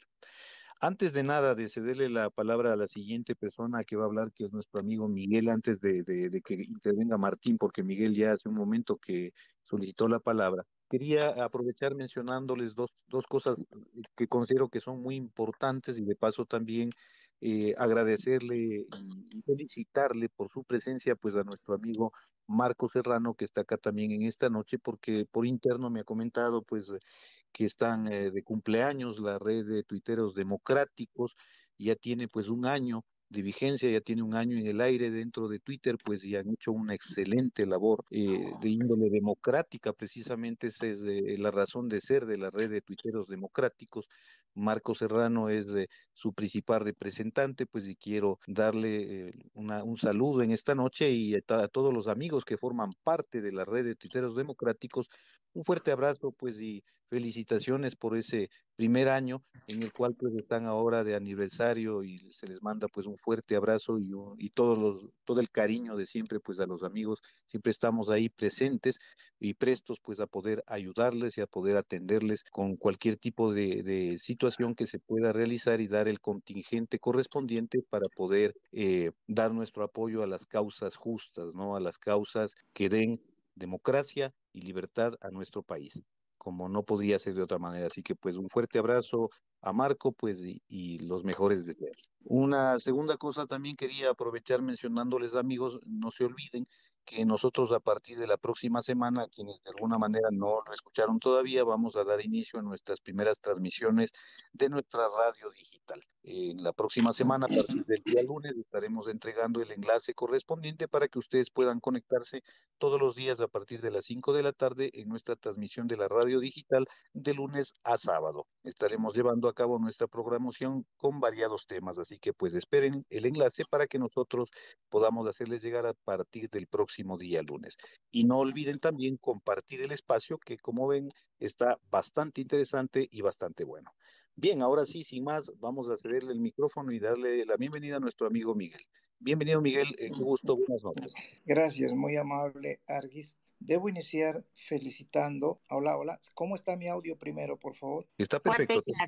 Bien, debo iniciar felicitándoles de manera muy especial a Cecilia y y los participantes lo que han expuesto hace notar el grado de madurez, de capacidad, de conocimientos que ya quisiera que estas características estén presentes en los que nos están gobernando. He de comenzar haciendo la intervención en el sentido de la seguridad. Tengo un poquito de experiencia en la seguridad y cuando se conoce algo y se vive en los ambientes que estamos viviendo desde unos 15 años en donde se transforma nuestro Ecuador en lo que se refiere a tranquilidad, a seguridad, a paz, a la buena convivencia de la comunidad, pues lógicamente lo que sucede a una persona que conoce un poquito la seguridad le aterra. ¿Cómo puede ser posible que sigamos así? ¿Cómo puede ser posible que nos estén manejando personas las menos indicadas, los menos técnicos, los menos experimentados? Me, me, encantó que hablar de democracia, me encantó hablar de lo de la política de las anteriores personas que comentaron y jamás nos podemos retirar de la política. Yo, yo decía en mis años anteriores, decía, bueno, yo no soy político, no soy político, pero cuando uno entiende la política desde el punto de vista del criterio, del derecho del ciudadano, porque quienes llegan al poder deben atender los derechos de la comunidad, pero han transcurrido décadas y hemos tenido lo que hemos tenido. Nuestro Ecuador no se merece que, se siga, que siga conduciéndose en la forma como se ha venido conduciendo. Hay gente capaz, hay gente honesta, hay gente honrada. Lamentablemente no está en el poder. Bueno, voy a particularizar aquí porque si bien es cierto hay comentario, hay debate, pero también tiene que haber análisis y tiene que haber recomendaciones o conclusiones, porque mucho se puede discutir, se puede hablar, pero si no se concreta nada, entonces el tema es que el marco legal tenemos que exigir que salga ya. Hay leyes supremamente vitales, emergentes diría yo, como es la ley de seguridad, la ley de gestión del riesgo, la, la, ley de soberanía, integridad y un poco más de cosas, ¿no? ¿Cómo puede ser que aquí no se planifique nada de seguridad, sino se tiene un plan estratégico de seguridad nacional. Estamos hablando de derechos humanos. ¿Cómo puede ser que el marco legal todavía no esté bien definido? ¿Cómo puede ser que aquí todavía por años, por años digo, porque con el, el expresidente Moreno ya revisó, hizo un cambio en, la, en el uso progresivo de la fuerza, por años se venga, venga letargado la acción que tiene que demostrar el Estado a través de sus entidades públicas, como es la policía. Y aquí todo el mundo pone pretextos. O sea, aquí nadie se responsabiliza de nada. Y eso no está bien, no está bien, eh, eh, estimados eh, amigos. Aquí tiene que haber un rendimiento de cuentas. Aquí la seguridad ciudadana está haciendo, siendo manejada en forma reactiva. ¿Qué quiere decir esto de forma reactiva? Estar, están tomándose medidas del momento, al susto. Estamos como tapando un hueco, asoma mañana otro hueco, vamos a taparlo y asoma otro hueco más grande y sencillamente más policías o que manda dinero y sin ni siquiera tener planificación. Miren ustedes, la ausencia de política pública en el campo de la seguridad ciudadana todavía ni siquiera está definida. Cuando hay problemas acá en Guayaquil, la alcaldía de Guayaquil dice, no, ese no es mi responsabilidad. Cuando dentro de la ley de seguridad, dentro de la ley de seguridad del Estado, ya establece y define el rol que tienen los gobiernos locales en el campo, el tema de la seguridad ciudadana. Entonces, aquí cuando nos convienen, hasta somos generosos, la alcaldesa regala motos, regala combustible y después comentan haciendo proselitismo político y eso no es servir a la comunidad. Entonces, eh, yo considero que tiene que haber en forma urgente una buena planificación en el campo de la seguridad, en el campo de la seguridad ciudadana, ¿sí? Hablar del respeto, de los respetos a, a estas alturas de los derechos humanos es que no debemos hablar, porque los ciudadanos ya tenemos que estar lo suficientemente preparados para saber actuar hasta donde está tu límite, hasta el derecho ajeno, pero, pero aquí como hemos recibido el mal ejemplo desde arriba mismo, desde el mando, desde los que están gobernando, mire esos sainetes que, que, que, se, que arman la, la asamblea, cuando en la asamblea tienen que estar jurisconsultos probos, eruditos, elaborando leyes, analizando la problemática nacional, pero se dedican solamente a defender sus intereses partidistas. Y eso no es trabajar por la patria. Tenemos que urgente eh, pedirle al gobierno que defina una política de combate a la corrupción. ¿Cómo? Poniendo unidades que se llaman los centros de confianza.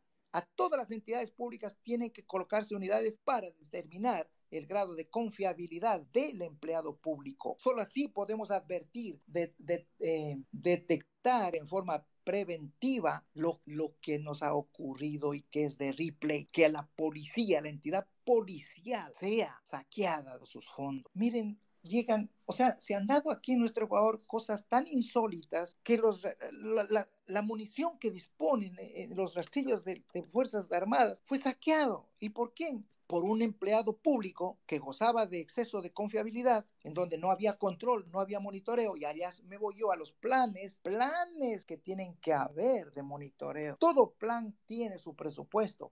Y a continuación del presupuesto hablamos del seguimiento, estamos hablando del sistema de gestión, estamos hablando de de planificación estratégica de los proyectos. De manera que si hay auditoría, tenemos que llegar al costo versus, versus beneficio. Nos está debiendo las entidades públicas a la ciudadanía. ¿Qué beneficio tienen todas esas grandes inversiones en seguridad cuando estamos viviendo cosas terroríficas que nunca soñamos vivirlas. Entonces yo con esto quiero terminar mi intervención, por favor, que yo le decía a nuestro gran amigo de Twittero, que es el que lidera la red de tuiteros democráticos, que estos recursos, estas redes y esta metodología, esto lo que estamos haciendo en este momento, esto tenemos que aprovecharlo al máximo, al máximo porque de esta forma vamos a hacer democracia. Ya los otros anteriores métodos que, se han dado ya están caducados. Definitivamente los buenos ciudadanos todavía seguimos siendo más. Pero como decía, creo que Cecilia, ¿Cómo puede ser que los grupos minúsculos sigan haciendo lo que les da la gana en nuestro país, en nuestro Ecuador, no está correcto, no está correcto. Alguien tiene que, tiene que decirles alto, alto con estos abusos, alto con estos atropellos a los derechos humanos. Comenzaron hablando de derechos humanos, de manera que estoy a la orden. Tengo un poquito de años en el tema de la seguridad. En investigación tengo más de 15 años en seguridad y creo, hoy es mi deber aportar por las grandes causas en beneficio de nuestro Ecuador. Pero los cambios tienen que darse ya. Gracias, gracias, eh, mi estimado Arguis y todas las personas que me están escuchando. Miguel Guzmán Ruiz, un ciudadano que ama al Ecuador y que quiere prestar mi contingente con voluntad y con amor. Gracias. Miguel, qué buenas palabras. Creo que todos nos sentimos muy identificados con lo que tú acabas de, comentar y queremos pues eh, invitarte para que sigas participando de estos espacios. Creemos que lo que tú nos acabas de, comentar, de, dar tu opinión, es muy importante que lo tengamos claro. Eh, y antes de darle la palabra a Ceci, pues quisiera conversar, que, conversemos nuevamente con Martín. Creo que él se quedó con algo pendiente y quiere terminar de, de comentar. No sé si Curtis quieres eh, agregar algo más. Martín, ¿Podrías tú continuar, por favor? Eh, muchas gracias eh, por las intervenciones y también por, permitirme participar. Y sí, o sea, duele saber que son 10 mil dólares dañados, 10 mil dólares que podrían usarse en recursos de políticas públicas para combatir la misma violencia de la mujer que tanto reclama. Así aún así te corren con el, el discurso de que nos importa más la pared. O sea, tienes que romper una pared para precautelar la vida de una mujer. Martín, ¿puedes habilitarle a tu micrófono, por favor, para que puedas hablar? Tendríamos la intervención de Marco, que acaba de solicitarnos, de solicitarnos eh, la palabra también. Ah, buenas noches. Bueno, la verdad es que todos los que no tienen argumentos eh, recurren a la violencia. El problema también está en la política porque nadie se hace responsable de los daños. Entonces la otra vez estábamos conversando y decíamos, ¿qué pasaría si el propietario de ese inmueble, que es particular todo, que no es, eh, no es del, del Estado, comienza a seguir acciones legales contra los dirigentes que ocasionaron los daños? Porque por ahí deberíamos ir, porque no puede ser posible que uno se gasta en pintar una pared, todo, eso pretexto de que están en contra de algo, vienen y me dañan las paredes. ¿Cuánto me cuesta a mí? Si ustedes quieren dañar las paredes, perfecto, vayan y hagan su casa. Ahí nadie les va a, a indicar que, a prohibir. Pero acá, está, eh, acá es muy fácil, o sea, dañan las paredes, dañan el patrimonio, dañan las casas y después uno tiene que asumir los gastos. Y los que convocan a las marchas y todo, jamás se hacen responsables de nada. Es más, si alguien les golpea, si alguien hace algo, o sea, son víctimas, ¿no? Entonces, victimizarse es muy bueno, pero también tienen que ser responsables. Pues. Entonces, yo sí creo que la sociedad civil debería ya, ya seguirles acciones legales contra, esta, contra los dirigentes que provocan estas marchas, este vandalismo y todo, ya que el municipio no lo hace. Creo que eso sería uno de las principales, eh, uno de los principales puntos que deberíamos seguir como sociedad civil. Gracias. Gracias, Marco, por tu intervención. Vamos a hacer el micrófono a Ceci en este momento. Gracias, Curtis. Bueno, me muero de pena que mm, eh, Miguel todavía no pueda ingresar, pero si estuviera presente Miguel me diera la razón respecto a lo que él planteaba como expertos en temas de seguridad. Ustedes recordarán que la Constitución de Montecristi sacó de la Constitución la figura de orden público. ¿Eso qué significa? Eso significa que se le quita a Fuerzas Armadas, a policía y a toda institución que tenga que ver con tema de orden, seguridad y ahí sí también en ese caso justicia las potestades que le correspondían. Porque el orden público, por ejemplo, para las Fuerzas Armadas significa llegar a donde el Estado no puede llegar. Las Fuerzas Armadas se debe al territorio, al pueblo, y no solamente por su capacidad de disuasión, sino de expansión. Miguel eh, me hubiese dado la razón cuando digo que el CONCOPE, que es una unidad de inteligencia respecto a la seguridad, en los últimos 30 años, si se activó cinco veces, no se activó más. Y eso es una pérdida brutal para el ciudadano, porque queda en la indefensión. Y ustedes se acordarán que quien estuvo a cargo de los temas de seguridad era la bachiller Ocles, tomando decisiones que no le corresponden por la falta de formación y siendo ignorante absoluta en el tema. Sucede que los temas de seguridad, este cuerpo de seguridad, que es un tema integral, eso hay que tener en cuenta. Es un tema integral, significa la seguridad ciudadana, económica, social, etcétera, etcétera. Es integral. Eso es lo primero que hay que comprender. Estuvo conformado entre varias cosas por un ministro que si no me equivoco era el de defensa o el de gobierno, no me acuerdo cuál de los dos, que no le corresponde eso al político, eso le corresponde al operador técnico profesional en temas de seguridad, inteligencia, eh, contención de posibles crímenes, planes emergentes, avisos de alertas, seguridad nacional, seguridad internacional, porque hay temas también de microtráfico eh, y estas cosas, ¿no? Las primeras líneas, que lo que realmente son eh, vándalos. Esa es la verdad. Se enoje quien se enoje.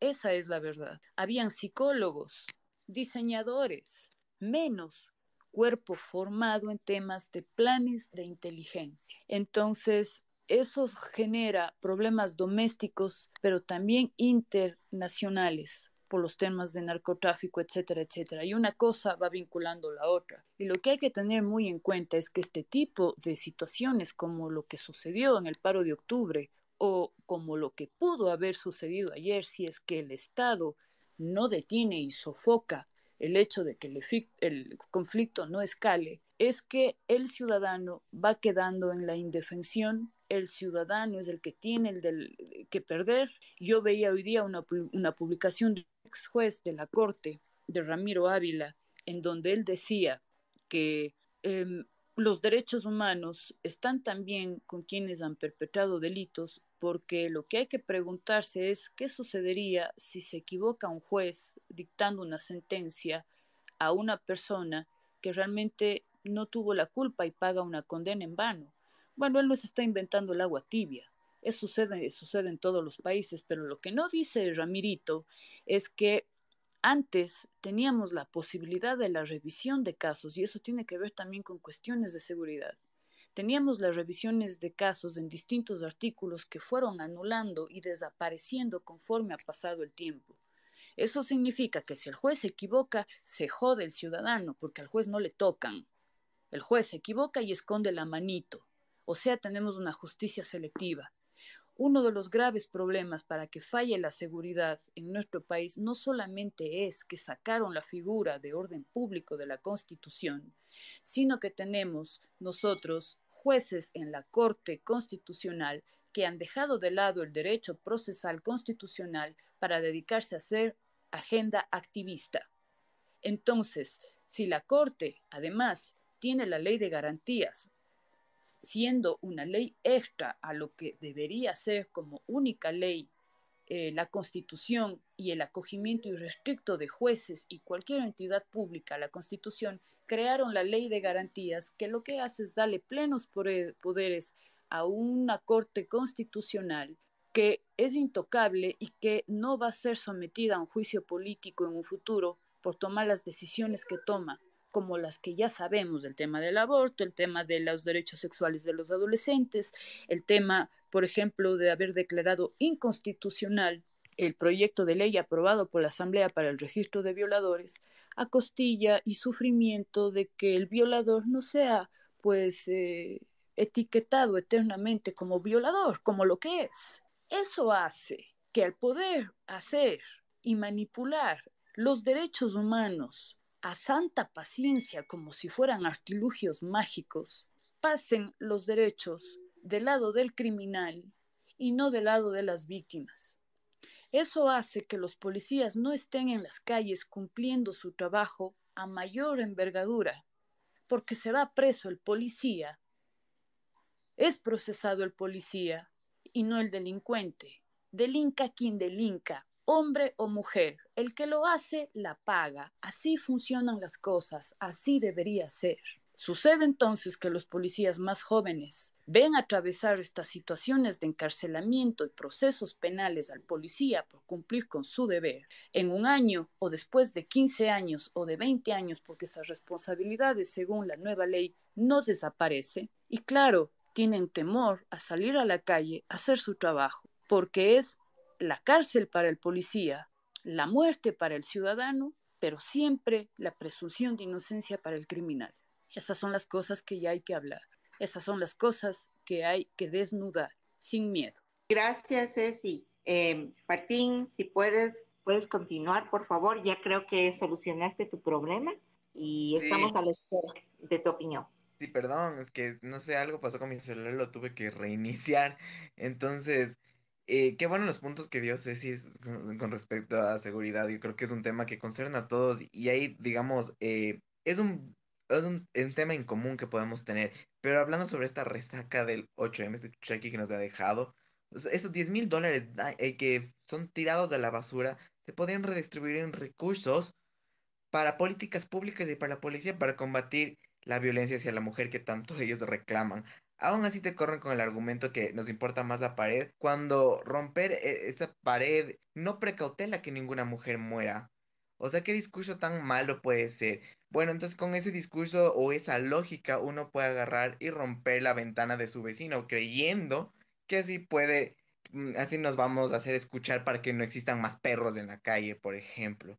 Con esa falacia de la ventana rota que se conoce en economía, que creyendo que rompiendo un vidrio vamos a reactivar la economía de la industria de, los que fabrican vidrios, cuando en real perjudicamos a esa persona. Yo rompiendo el vidrio de mi vecino, le dejó sin ese dinero que le podía haber servido para comprar víveres o comprarle o pagar una cita médica a su hijo.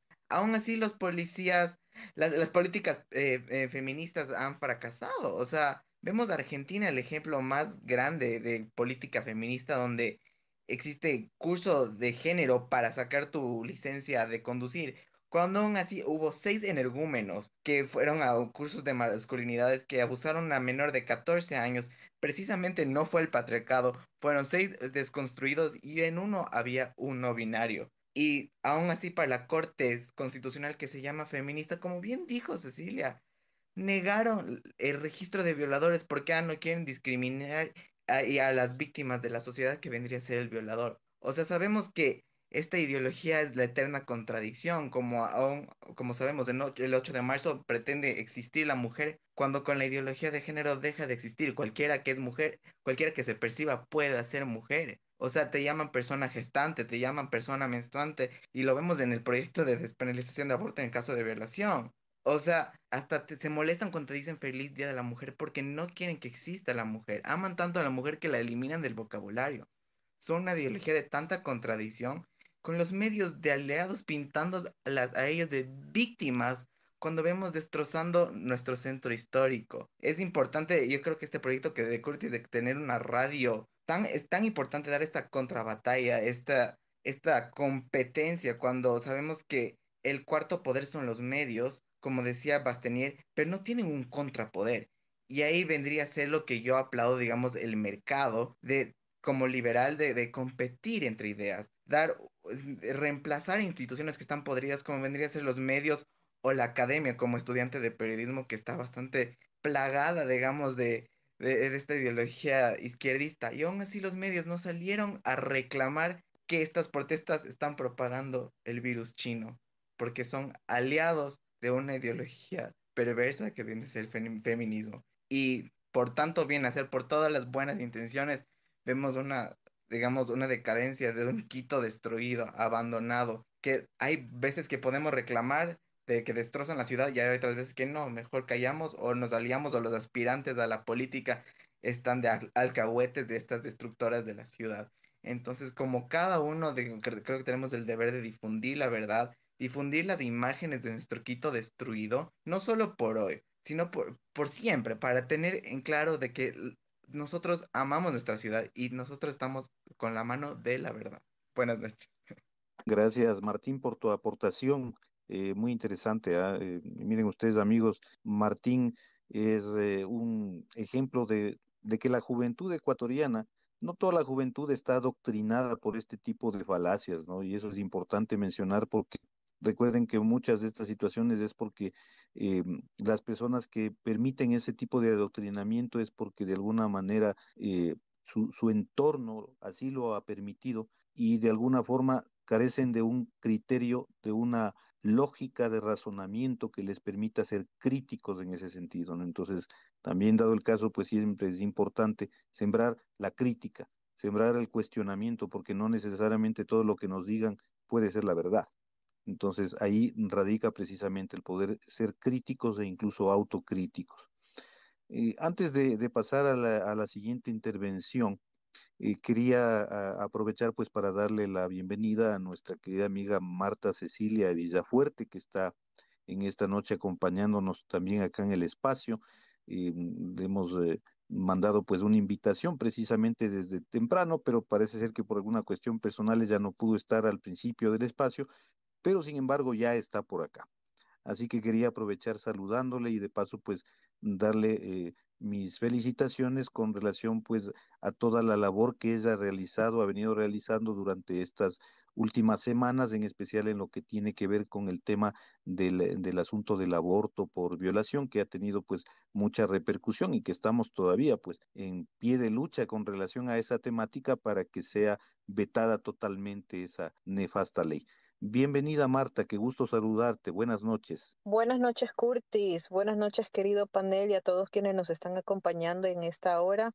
Un bendecido obligo de semana para todos ustedes. Mil disculpas recién poder conectarme. Estábamos precisamente en una reunión de trabajo preparando ya los últimos detalles para lo que será el Festival por la Vida que estamos organizando acá en la ciudad de Guayaquil este sábado 12 de marzo a las 10 de la mañana quienes están en este space nos puedan mandar un saludo también y los esperamos este sábado para el Festival por la Vida porque precisamente lo que comentaba Curtis y con seguridad el tema que nos ha convocado en este space que han preparado, estaba tratando de, comparar con mucho respeto y, y, mucha, mucho sigilio las manifestaciones de octubre de 2019, cómo esa impotencia de buscar hasta el día de hoy, me atrevo a decir hasta el día de hoy, justicia con los responsables de las en nuestra bella ciudad de Quito, si con ellos no hicieron una justicia que eh, ameritaba mucho menos van a hacer justicia con este grupo minoritario de mujeres feministas que hicieron igual de destrozos. La esencia es la misma. La maldad hacia, hacia una ciudad, hacia un bien público que es más que una pared,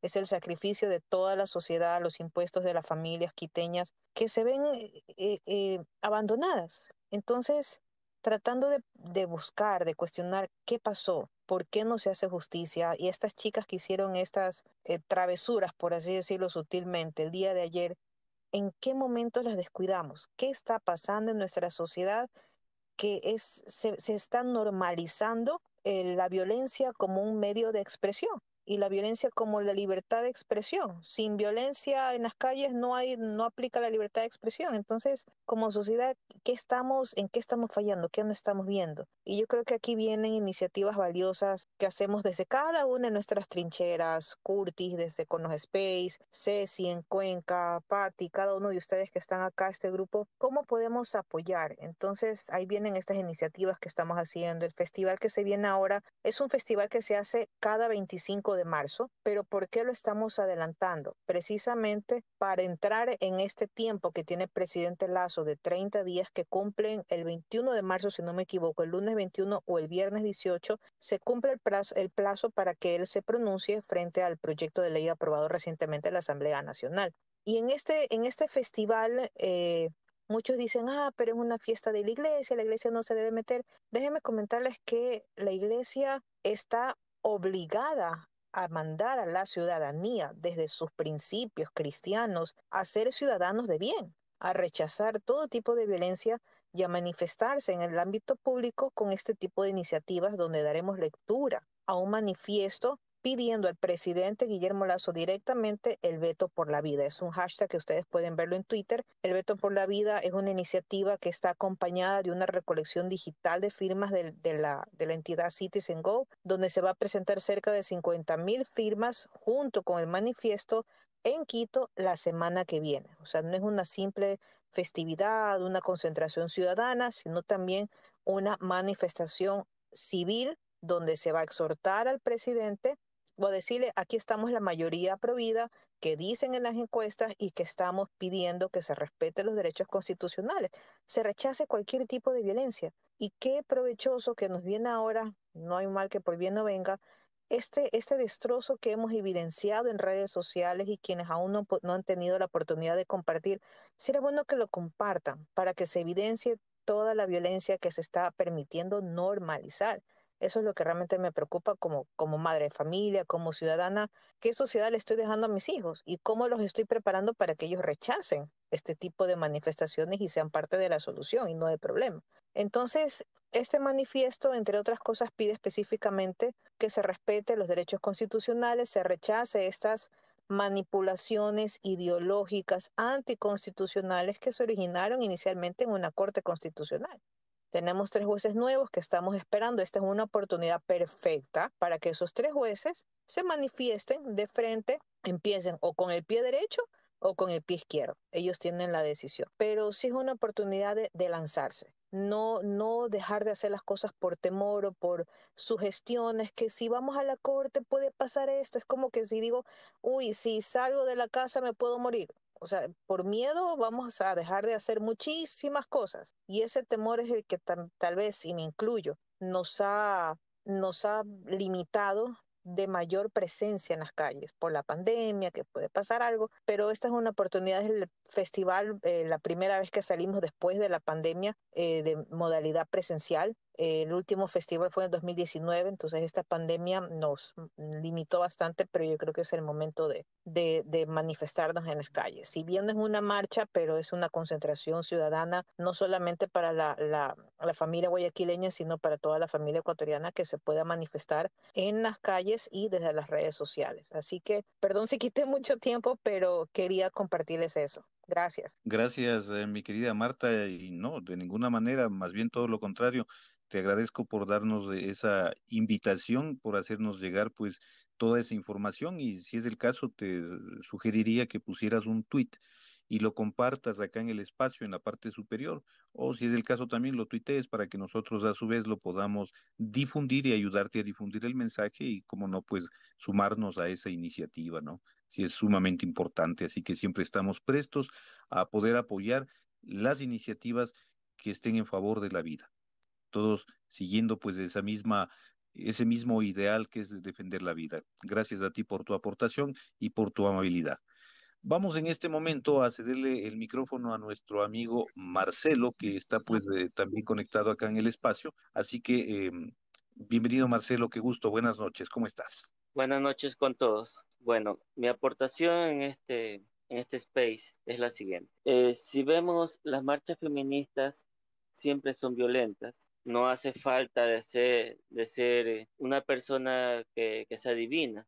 Basta de ver nomás el mismo, el mismo modus operandi en Argentina y en México. Solamente con esos ejemplos veamos, vemos los objetivos de ellos. Lo que quieren ahora, como veo un medio de comunicación Ecoavisa, que debía ser parcializado y más bien fue imparcial, y esto lo hago público, porque solamente tomaron la versión de Wambra, Ustedes todos sabemos lo que es ese medio digital, que sí, que incluso que no le atacaron a un periodista de Wambra porque es por el simple hecho de ser hombre, o sea, desde ya queriendo tener enemistad entre hombres y mujeres. O sea, jamás tomaron otras versiones y jamás mostraron otras, otras fotos, otros videos donde ellas se están atacando. Solamente eh, le hicieron ver como que ellas fueron las víctimas y que atacaron a una madre con una hija, una hija que fueron a la marcha. Pero Dios mío, qué padre de familia, sabiendo cómo son capaces este tipo de grupos, envía a su hija menor de edad allá y van con ellas. Eso es una irresponsabilidad tremenda. No se puede, no se puede tolerar esto. Esto ya debemos tener un, punto ahí. Es lo que quieren ellas. Es ahora buscar a la policía para desprestigiar. Luego, luego desprestigiar, sacarle, darles de baja. Eso es lo que quieren ahora. ¿Para qué? Para que ahí da un mensaje de que ellas son el poder y nadie puede con ellas. Eso es lo que quieren buscar, la impunidad. Eh, sabes que, ahí haciendo un pequeño, una pequeña, un pequeño paréntesis eh, aclaratorio a lo que tú mencionas, eh, en efecto es algo de lo que ya se dijo hace un momento y de hecho Ceci lo comentó, es la situación de que esta gente trata de, de victimizarse, ¿no? De mostrarse ante la opinión pública como víctimas, como las personas agredidas, cuando son totalmente lo contrario. Ahí en ese punto yo creo que es muy importante por eso mismo, que nosotros no dejemos de eh, visibilizar la realidad. El día de hoy, e incluso me da un, tanto de gracia el escuchar pues algunas opiniones de personas que están identificadas con estos colectivos que de alguna manera hasta nos calificaron de trolls a nosotros, diciendo que nosotros somos parte del troll center. Entonces, es, imagínate la cantidad de barbaridades que esta gente dice, incluso con el ánimo de, de, de hasta de menoscabar el tipo de, de, defensa que nosotros hacemos por las cosas correctas, por lo que debe primar en una sociedad organizada y una sociedad donde el respeto sea lo más importante antes que este tipo de abusos de, de, minorías, de personas que quieren hacer y deshacer las cosas como les viene en gana. Entonces, ese tipo de situaciones nosotros al menos jamás vamos a permitir que se den porque siempre estaremos pendientes y en pie de denunciar ese tipo de atropellos, ese tipo de barbaridades. Eso nada más quería comentar. Puedes continuar, mi estimado Marcelo. Sí, gracias. Bueno, entonces, para finalizar esto, mi intervención, debemos, como usted, como, como dijiste, hacer, hacer las denuncias. Pero ¿qué pasa? ¿Cuántos millones somos de usuarios aquí en el Twitter? Realmente somos pocos. Por Facebook nos escucharán, por Instagram nos escucharán más, pero los medios de comunicación están tomados completamente por, por esta gente, por esta agenda específicamente. Debemos exigir el derecho a la réplica a esos, a esos medios, que está avalado en la Constitución, porque si no, nos van a ganar, porque el, la gente de a pie no va a saber estas cosas. Yo podré y, y estoy haciendo, como decimos, mis misiones, hacer entender a la gente lo que está pasando, a mis padres, a mis hermanos, pero los demás, ¿cómo podemos hacer? Eso tenemos que hacer, esa lucha más titánica todavía, porque se nos vienen más cosas aquí, donde ellas consiguen la impunidad y eso no debemos permitir, va a haber peores cosas. Ya van a intentar quemar la catedral y lo hacen con un fin, porque saben que la, la iglesia, así sean las personas que no son católicos, la iglesia es es, es, el soporte de la civilización eh, occidental cristiana. Y eso es lo que quieren ellas destruir. Nada más, estimado. Esto, con esto finalicé mi intervención. Muy bien, muchas gracias Marcelo, gracias por tu intervención que ha sido muy interesante también, muy importante y valiosa. Eh, bien, vamos a ir concluyendo el espacio, no sin antes eh, agradecer a todos los amigos que en esta noche nos han acompañado, que nos han dado sus valiosas opiniones vamos a hacer una suerte como de conclusión. Ahí en este punto quería yo solicitarle la colaboración por parte de Ceci, que también ya tiene acá pues levantada la mano, que Ceci, amigos, no se olviden que Ceci es parte de nuestro, de nuestro equipo de colaboradores que frecuentemente estamos llevando a cabo este tipo de espacios. Ceci, pues, eh, eh, no solamente una colaboradora, sino una gran amiga nuestra. Así que, Ceci, eh, vamos a ir concluyendo el espacio te ruego nos des tu, comentario final para terminar con el espacio de esta noche. Gracias, Curtis, y un agradecimiento muy especial a todas las personas que se dieron tiempo de estar presente, escuchar, participar y más bien para nosotros retroalimentarnos de esa información también es es aprendizaje. Eh, no, existen, no existen los todólogos. Es verdad, por lo que hemos escuchado, que hay muchos temas que ir solventando. Eh, una de las cosas que tenemos que tener presente es que la democracia no es nada más ir a votar cada cuatro años. La democracia, el proceso democrático, es tener actividad permanente como ciudadanos durante todo el periodo, manifestándonos, organizándonos, eh, incluso proyectando cuadros políticos que vayan participando, tengan ustedes siempre presentes que mientras los buenos no salgan a la actividad política, van a seguir gobernando los malos. Tengan en cuenta ustedes que la batalla cultural, y yo no estoy y no voy a hacer desmedro de quienes han hecho su esfuerzo sincero para cambiar las cosas, no va a lograr efectos per se. ¿Por qué? Porque todos los influencers, eh, tanques de pensamiento, ciudadanos en general, eh, etcétera, no estamos en el poder. Quienes están en el poder son quienes toman las decisiones y las decisiones y los cambios vienen desde el poder.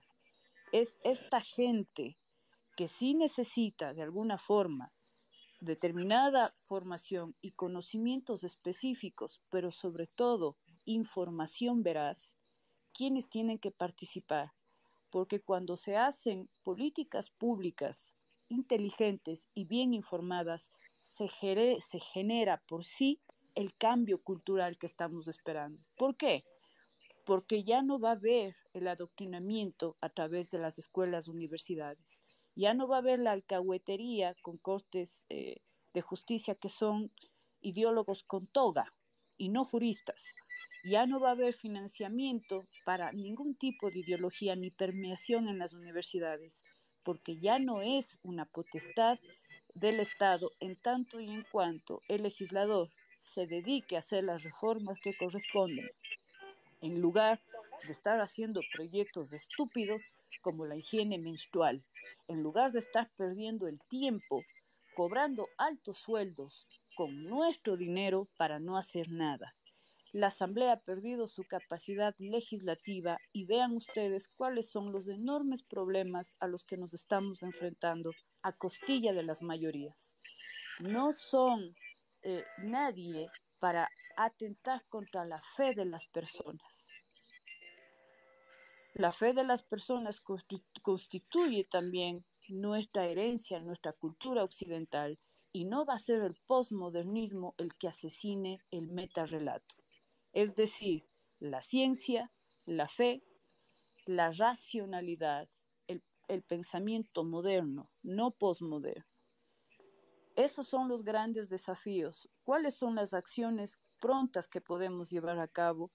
Activarnos, manifestarnos, estar presente en medios de comunicación, ir llevando los mensajes, replicar lo que vamos aprendiendo y defender lo, en lo que creemos de manera radical.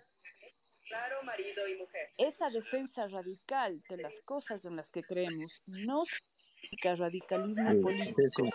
Eso es otra cosa.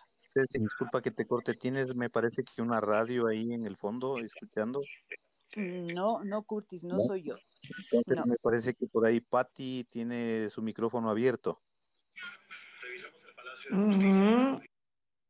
sí, era Patty. Sí.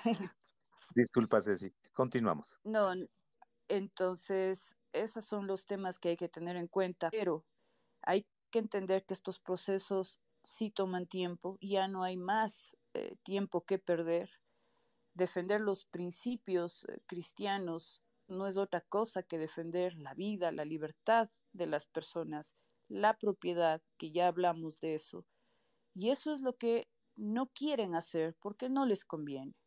No les conviene porque el momento en el que se devuelve el poder al ciudadano y el político cumple su trabajo de manera responsable, el politiquero, el burócrata que no lleva a cabo mayor función, pues ya no puede robar, ya no puede corromper, ya no puede erogar presupuestos públicos, ya no hace militancia en lugar de legislatura.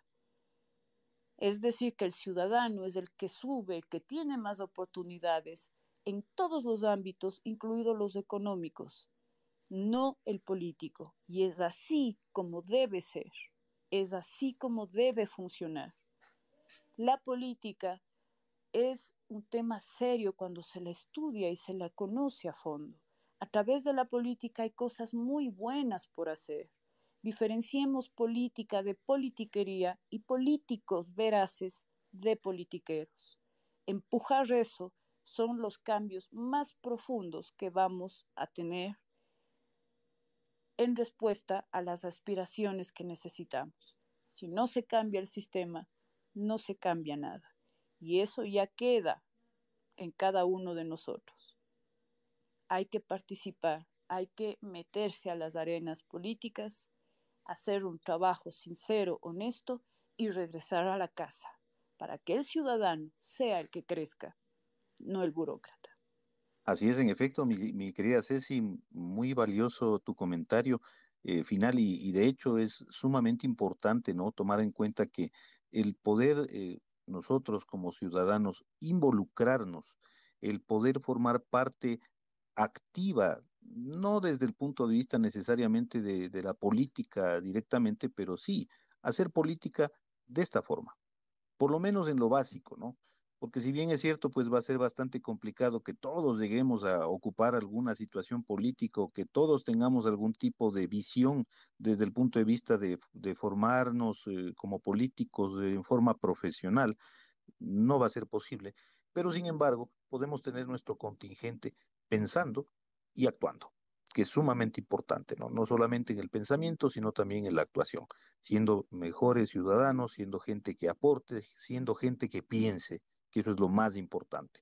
Un país, pues, con personas educadas, es un país mejor, siempre es así. Entonces veamos reflejados eh, ideales como países que actualmente están en el primer mundo, como el caso de, gente de Japón, ¿no? Ustedes son gente que tienen un nivel de, educación, un nivel eh, de, incluso de civismo muy alto, muy elevado. Gente que incluso cuando va a un estadio recogen los propios desperdicios de, de lo que han hecho. Entonces, imagínense, a ese nivel sería ideal que nuestra sociedad llegase, ¿no? Bien es cierto, estamos a años luz de aquello, pero sin embargo, por algo tenemos que empezar. Así que pues amigos, eh, vamos a ir concluyendo el espacio, no sin antes solicitarle a nuestra compañera Patti Rodríguez, que ha estado acompañándonos en esta noche como coadministradora, para que nos dé sus últimos comentarios de la noche e iremos despidiendo el espacio. Patti, tienes la palabra. Mm, yo insisto en que todo lo que vayamos a hacer lo hagamos siempre con altura y con respeto. No podemos caer en las provocaciones de estas señoras o señoritas o como quiera que se les llame, eh, porque lo que, eh, vuelvo a repetir, las señoritas lo que están haciendo es provocarnos, eh, provocar a la gente que actúe para ellas victimizarse. Está clarísimo eso. Entonces, si nosotros actuamos de esa manera, ellas lo van a lograr. Entonces, todo lo que nosotros hagamos, tenemos que hacerlo de manera respetuosa, sumamente informados. Es importantísimo que todos revisemos la información, leamos, eh, compartamos incluso información nueva que vaya llegando para poder tener argumentos válidos con los cuales podamos aportar a formular cierto tipo de discursos. E incluso podemos en, algún momento crear líneas básicas y compartir entre nosotros para que podamos eh, generar un, un único discurso con el cual podamos eh, de alguna forma enfrentar todo lo que eh, las señoras dicen por las redes sociales. Creo que las personas de que estamos aquí no somos trolls, somos gente de bien, con convicciones, que es lo, lo, lo más importante. Creemos en algo, estamos tratando de luchar por ese algo y luchamos por ese algo. Entonces, sí es, eh, sí es muy importante que se sigan sumando voces, que se sigan eh, viendo caras nuevas, conociendo nuevas propuestas. Es importante que entre nosotros mismos veamos quién está opinando, quién está diciendo algo, que sea valedero, que sea de peso, para que se siga sumando a lo que estamos haciendo y a lo que a lo que queremos conseguir a futuro, ¿no? Eso sería mi opinión y mi futuro, eh, eh, mi, mi propuesta. Yo siempre digo que todo lo que nosotros hacemos tenemos que hacerlo desde la bondad, el agradecimiento, valores básicos que nosotros tenemos. No podemos caer en, la misma retórica que la, estas señoras quieren que nosotros eh, caigamos. Solamente eso. Muchas gracias, Curtis. Muchas gracias a todos. Gracias, eh, Patti, por tu amable opinión y por tu compañía en esta noche como coadministradora, coanfitriona del espacio, pues ha sido muy grato tenerte por acá y recuerda pues vamos a estar en este caso conjuntamente contigo y con varios de los amigos eh, la próxima semana, el próximo miércoles, los invitamos al siguiente espacio que tendremos de manera regular a las 20 horas 30. Les agradezco mucho a todos quienes se han sumado en esta noche, nos han dado su participación y antes de concluir, quiero recordarles que se hizo una invitación eh, de manera abierta a este espacio para que puedan sumarse también personas del criterio antagónico del que estamos tratando. Y lamentablemente ninguna de las personas del área del feminismo se hizo presente, pese a que en reiteradas ocasiones, incluso de manera personal, se envió varios tweets y varios mensajes para que puedan unirse, lamentablemente parece ser que o no tienen argumentos o no tienen de qué forma defender su tesis. Así que pues lamentable, pero se les hizo la invitación. Amigos, gracias a ustedes por su participación. Como siempre, es un gran placer tenerles, gran eh, placer escucharles y pues que tengan una excelente noche y un feliz descanso. Hasta una próxima oportunidad. Muchas gracias. Hasta mañana. Una buena noche para todos. Gracias.